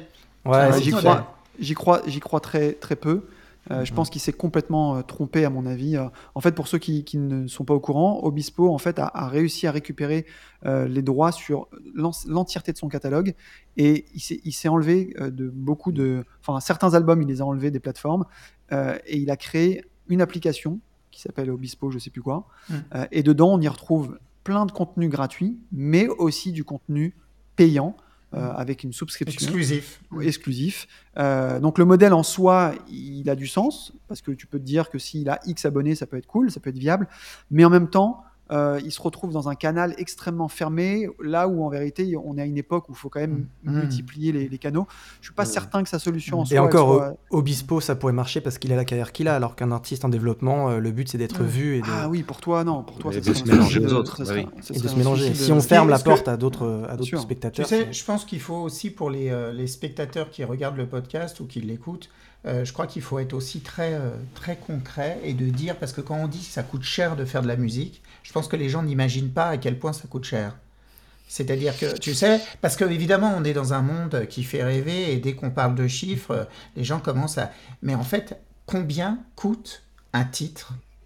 Combien coûte un titre à produire, être produit? Bien sûr, bien sûr. Pour la radio, pour... pour, pour, pour que ça soit un titre diffusable en radio. Et euh, tu sais, euh, le titre de 2 minutes 30 ou de 3 minutes que tu écoutes dans ta bagnole, tu tapes sur ton capot, euh, tu, tu la chantonnes, mais tu te rends pas compte euh, le nombre de Tout personnes qui ont Et Et bossé quand tu écoutes dans la euh, bagnole, c'est déjà que tu as un peu de respect. Parce Ouais, que oui, tu oui, c'est ça. sur le téléphone comme ça, C'est ça, Ouais. c'est ça, c'est ça. sans les basses. Un, un titre, moi je vous donne des repères pour ceux qui qui écoutent pour que vous compreniez que, combien ça coûte. Un Ah bah titre tu es là pour ça, Franck, vas-y. produit correctement, euh, tu vois, avec les bonnes équipes, euh, pas avec une boîte à rythme que Michael euh, ou GarageBand, c'est-à-dire pour ceux qui connaissent pas, euh, bah, globalement tu as la boîte à rythme et en fait t'as pas de musicien quoi dans le studio. Mais quand tu commences à mettre des musiciens, que tu commences à avoir des choristes, je t'explique même pas, euh, quand tu commences à mixer correctement, la console, le studio, les micros, le matos, Ouais, le mastering. Je te... Et là, je vais te dire juste un coup de production sans même un coup de promotion. Et sans parler d'un clip, hein, sans parler non plus des autres supports hein, à produire, hein, bien sûr. Et ben, t'en as pour, euh, on va dire, entre 3 et 5 000 euros par titre. Ah ouais, complètement. En faisant attention, là. Mm. Oui, oui, en, en étant, étant, en étant précis. Ouais, Voilà. ouais, ouais. Parce que, parce que en fait, euh, oui, je vois, on parle euh, trop d'argent, euh, Claire. Mais, mais, mais la réalité, la réalité, c'est que, c'est que euh, les artistes, les artistes, On les fait comment nos titres, Claire? Les artistes, tu sais, moi, Claire, il y a des gens qui m'appellent en tant que producteur et qui veulent, tout à l'heure, tu parlais Patrick Bruel, qui veulent Patrick Bruel dans leur salon pour 500 balles. C'est mon quotidien. C'est mon quotidien. Et quand tu leur expliques que c'est pas 5000 balles et qu'ils peuvent rajouter, Ah bah, c'est pas peux- 500 moins- balles, tu peux Au rajouter au moins 2 zéros, Voilà. Euh, les gens sont choqués. Ouais, non, c'est sûr que c'est un peu, malheureusement, ça fait partie, euh, c'est un peu le nerf de la guerre, c'est ce que disait aussi euh, dans- le, dans le commentaire. Euh, c'est et sûr tu- que c'est, Et tu sais, David, non seulement c'est le nerf de la guerre, mais en fait, s'il n'y a pas d'argent, il n'y a pas de création. bien sûr. Et s'il n'y a pas de création, il n'y aura plus de titres, il n'y aura Et plus puis- rien Et à puis, écouter. hein. et puis il y a un autre cas de figure, c'est parce que nous on a un peu connu ça, on, on a aussi produit parce que on cumule des compétences ou qu'on a des potes qui jouent sur les morceaux, etc. Mais même comme ça, le fait de produire un morceau sans moyens, ça ajoute une vraie charge mentale, une fatigue mentale.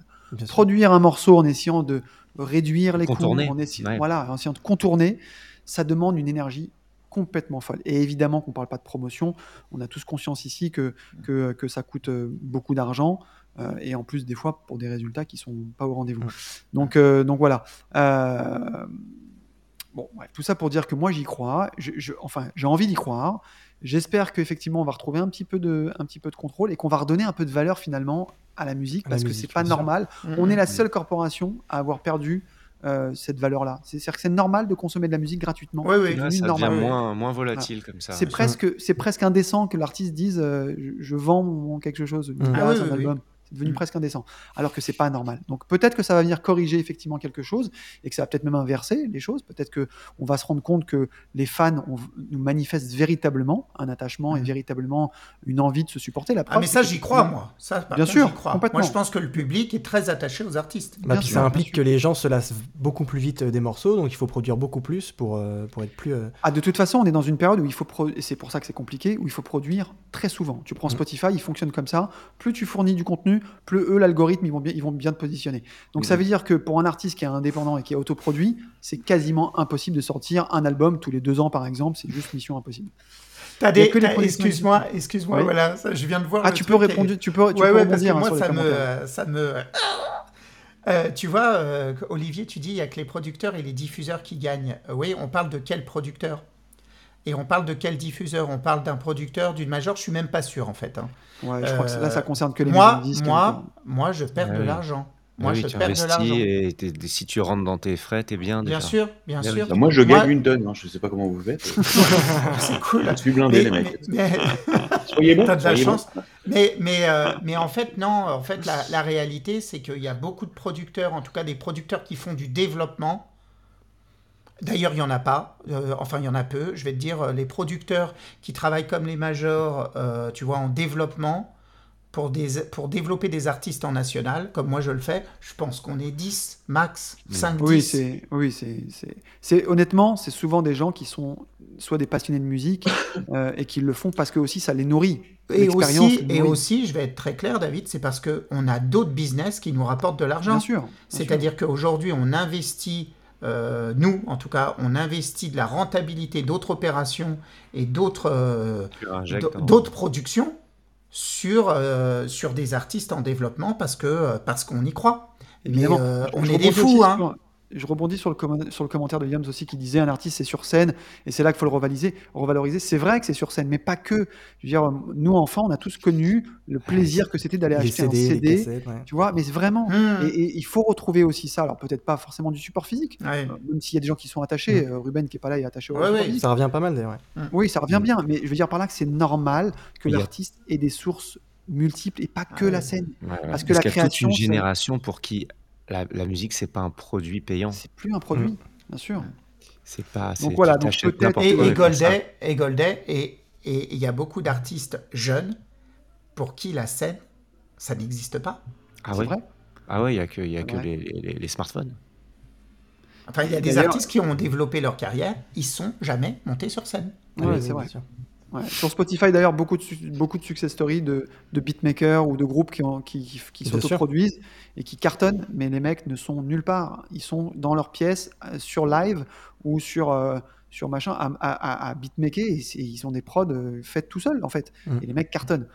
En fait, les modèles, ils ont quand même beaucoup changé. Beaucoup Il faut aussi, Bien à sûr. nous de nous adapter. Mm. Mais effectivement, je pense que le NFT, c'est peut-être une solution. Mm. On verra, on suivra ça. Je sais pas si toi, ça te donne envie, Alex, en tout cas, d'en créer un. Moi, je vais le faire. Juste Bien pour sûr, ouais, c'est c'est Mais je pense qu'il faut explorer. Voilà. Il faut explorer. Euh, pour une fois qu'on a des outils qui peuvent aller dans le sens de, de venir nous, nous, nous nourrir et pas, et pas nous, encore une fois, nous spoiler, Mhm. euh, faut, faut le prendre. TikTok sera mon, pro- mon producteur, Olivier disait. c'est plus un produit, c'est vrai. Et vu qu'on. T'as oublié des mots, le prix des ventes est dérisoire. On mise tout sur la scène. Euh, oui, c'est la réalité du moment, mais effectivement, ça ne veut pas dire qu'il n'y a pas une incohérence quelque part. Ok, euh, alors euh, Ruben qui est là normalement et qui fait une petite chronique Télérama n'est pas là. Par contre, il a tenu à nous envoyer euh, un petit message, une mini chronique en vidéo. Est-ce que on l'écouterait pas? Bon, Si, non. vous pouvez dire non, si, hein. allez, allez, allez. Allez, on va l'écouter.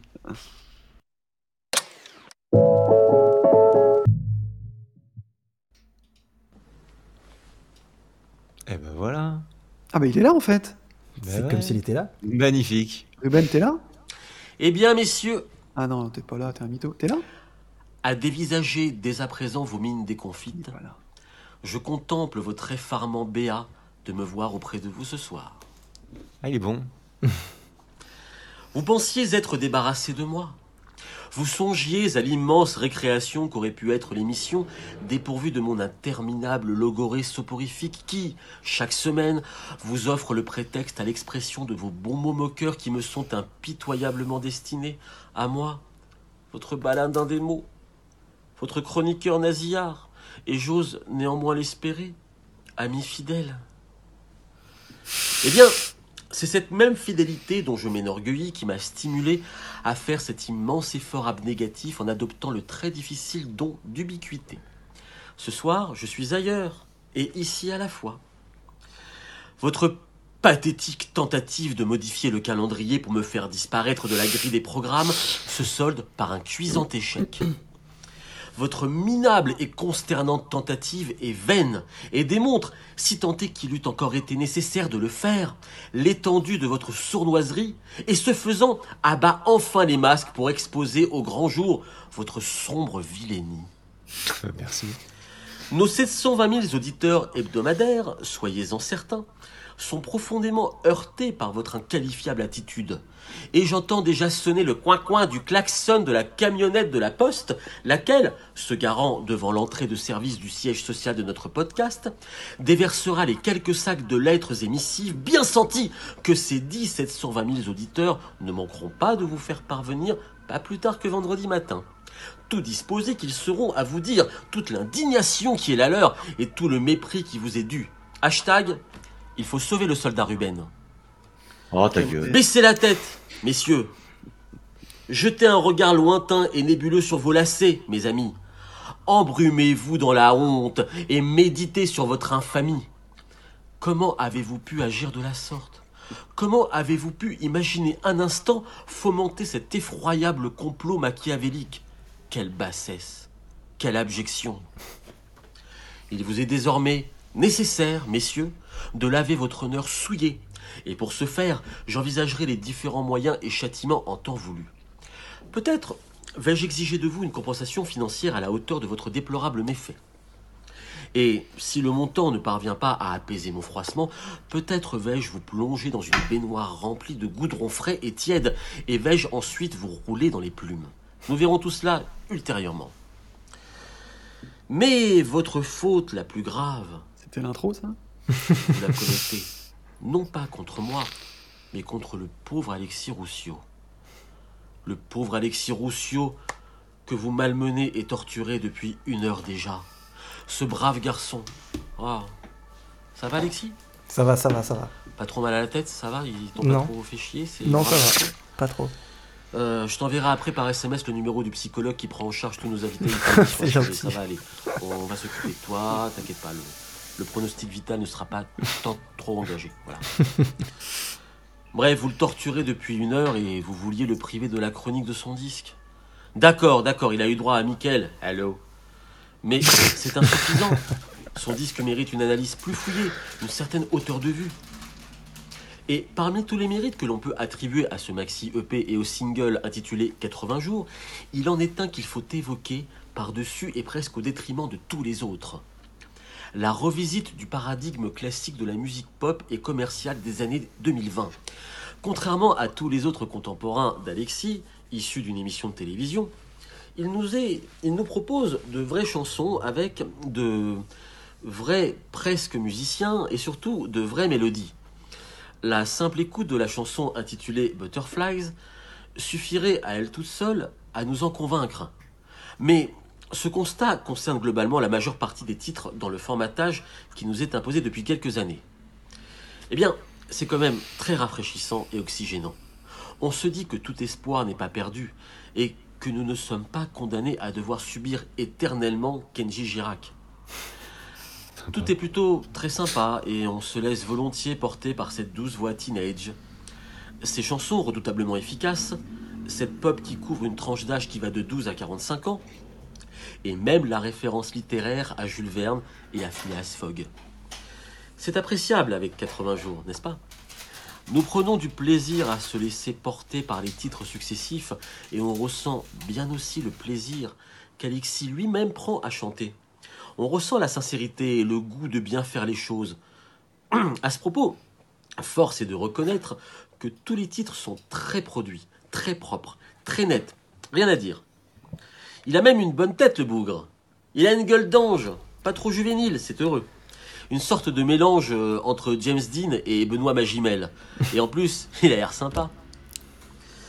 Tous les éléments me semblent réunis pour que la carrière d'Alexis Roussio prenne un élan honorable et mérité. Ce que dégage le personnage, euh, l'efficacité et la qualité de la musique, de l'interprétation, cette réjouissante volonté de sortir enfin de ce carcan commercial insipide dans lequel nous enferment les grands décideurs de la musique qui ne prennent pas assez au sérieux le public qui mérite définitivement autre chose que Kenji Girac. Sympa. mais euh, non, non, mais je, je n'en veux pas, je ne m'acharne pas sur Kenji Girac. Non, non, non, pas du tout. Il est même plutôt sympathique. Je l'ai vu une fois. Mais je m'acharne plutôt, à- à- je m'acharne plutôt envers contre ce qu'il incarne, publiquement et artistiquement. Donc merci à toi Alexis pour cette jolie oxygène acoustique. Bonne chance pour ton disque et ton single. Moi et mes très coupables comparses allons suivre de très près ta carrière. Quant à vous trois là, quant à vous trois, vous ne perdez rien pour attendre. À la semaine prochaine.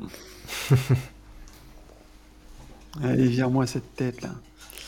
C'était Ruben, Ruben Lévy. Top, merci beaucoup.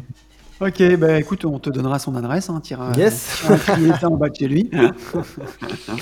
ok, est-ce que ce serait pas temps de faire un petit live Après, Ah, si, carrément. on a beaucoup parlé là quand même. Ah. Ok, Le temps de changer de micro. de- vas-y, vas-y, équipe-toi. Ah, c'est pas moi qui fais le live? Un peu, Là. frère, si tu veux. Ah, regarde, je mets un petit jingle en attendant, Vas-y. histoire de temporiser.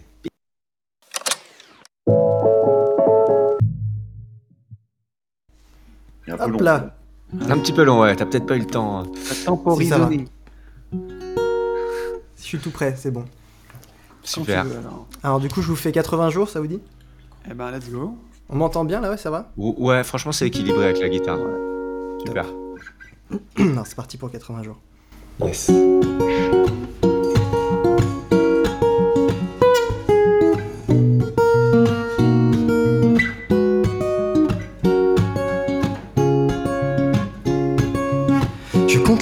Jusqu'au grand jour, je souris, c'est à moi, c'est mon tour. Je suis prêt à croquer le monde avec toi, mon amour. J'ai besoin de respirer loin, près de toi. C'est la dernière soirée, tu vois. Je laisse mes fantômes derrière moi. J'ai dit adieu aux amis, à ma vie de toujours.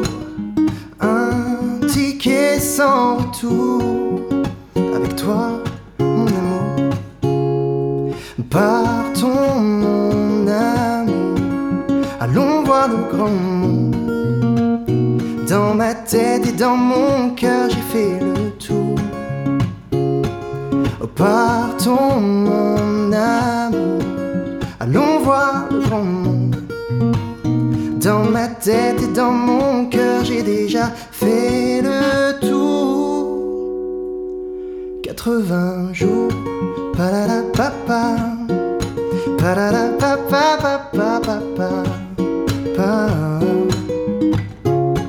Je sais que tu vois ce que je vois là-bas. Passons de l'autre côté du fleuve, loin d'ici. Mon amour, mon amour, du côté de la vie. Où va donc ce train, mon amour Qu'il aille très loin, oui très loin et pour toujours. Ici, j'ai trop fait le tour. 80 jours. Oh, partons, mon amour.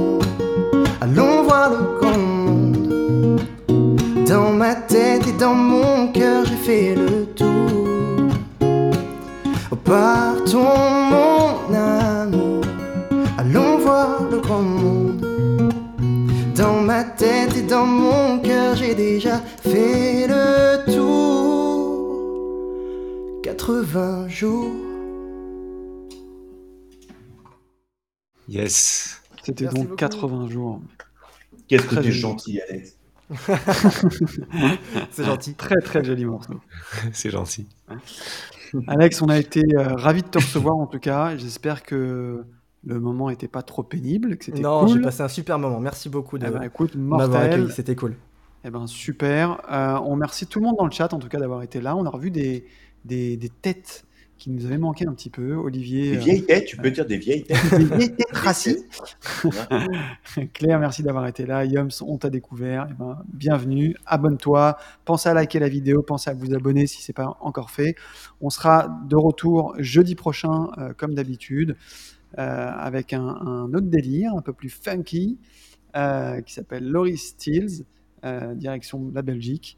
Euh, et puis, euh, on remettra donc dans la vidéo, dans la description, tous les liens, etc. euh, tout ce dont on en a parlé ce soir. Euh, voilà, messieurs, vous avez un truc à rajouter? J'ai faim. T'as faim? Bah, écoute, Moi aussi, j'avoue. c'était bien mérité. Franck, je sais pas s'il est parti. Bah écoute, Si, il est encore merci, merci pour ta présence, Franck. Je t'en prie, nous avec plaisir. Ouais, Ah, il nous ok. entend par le casque là. Ok, merci pour ta présence. Et puis, Ouais. euh, et puis n'hésitez pas, si en tout cas euh, vous avez envie de revenir faire un tour dans le podcast pour jouer un morceau un jour, pas, forcément en, en invité parce qu'on l'a déjà fait, mais avec grand plaisir. Si tu as envie de venir faire la promo d'un nouveau morceau et venir faire un live, avec grand plaisir, la porte est ouverte. Avec plaisir. Merci beaucoup pour votre accueil encore. C'était top. Merci à vous. C'était super Franck. cool. Super. bientôt. Allez, À bientôt. journée à tout Bye. le monde. À Allez, bientôt. portez-vous bien. Bye. Bye bye.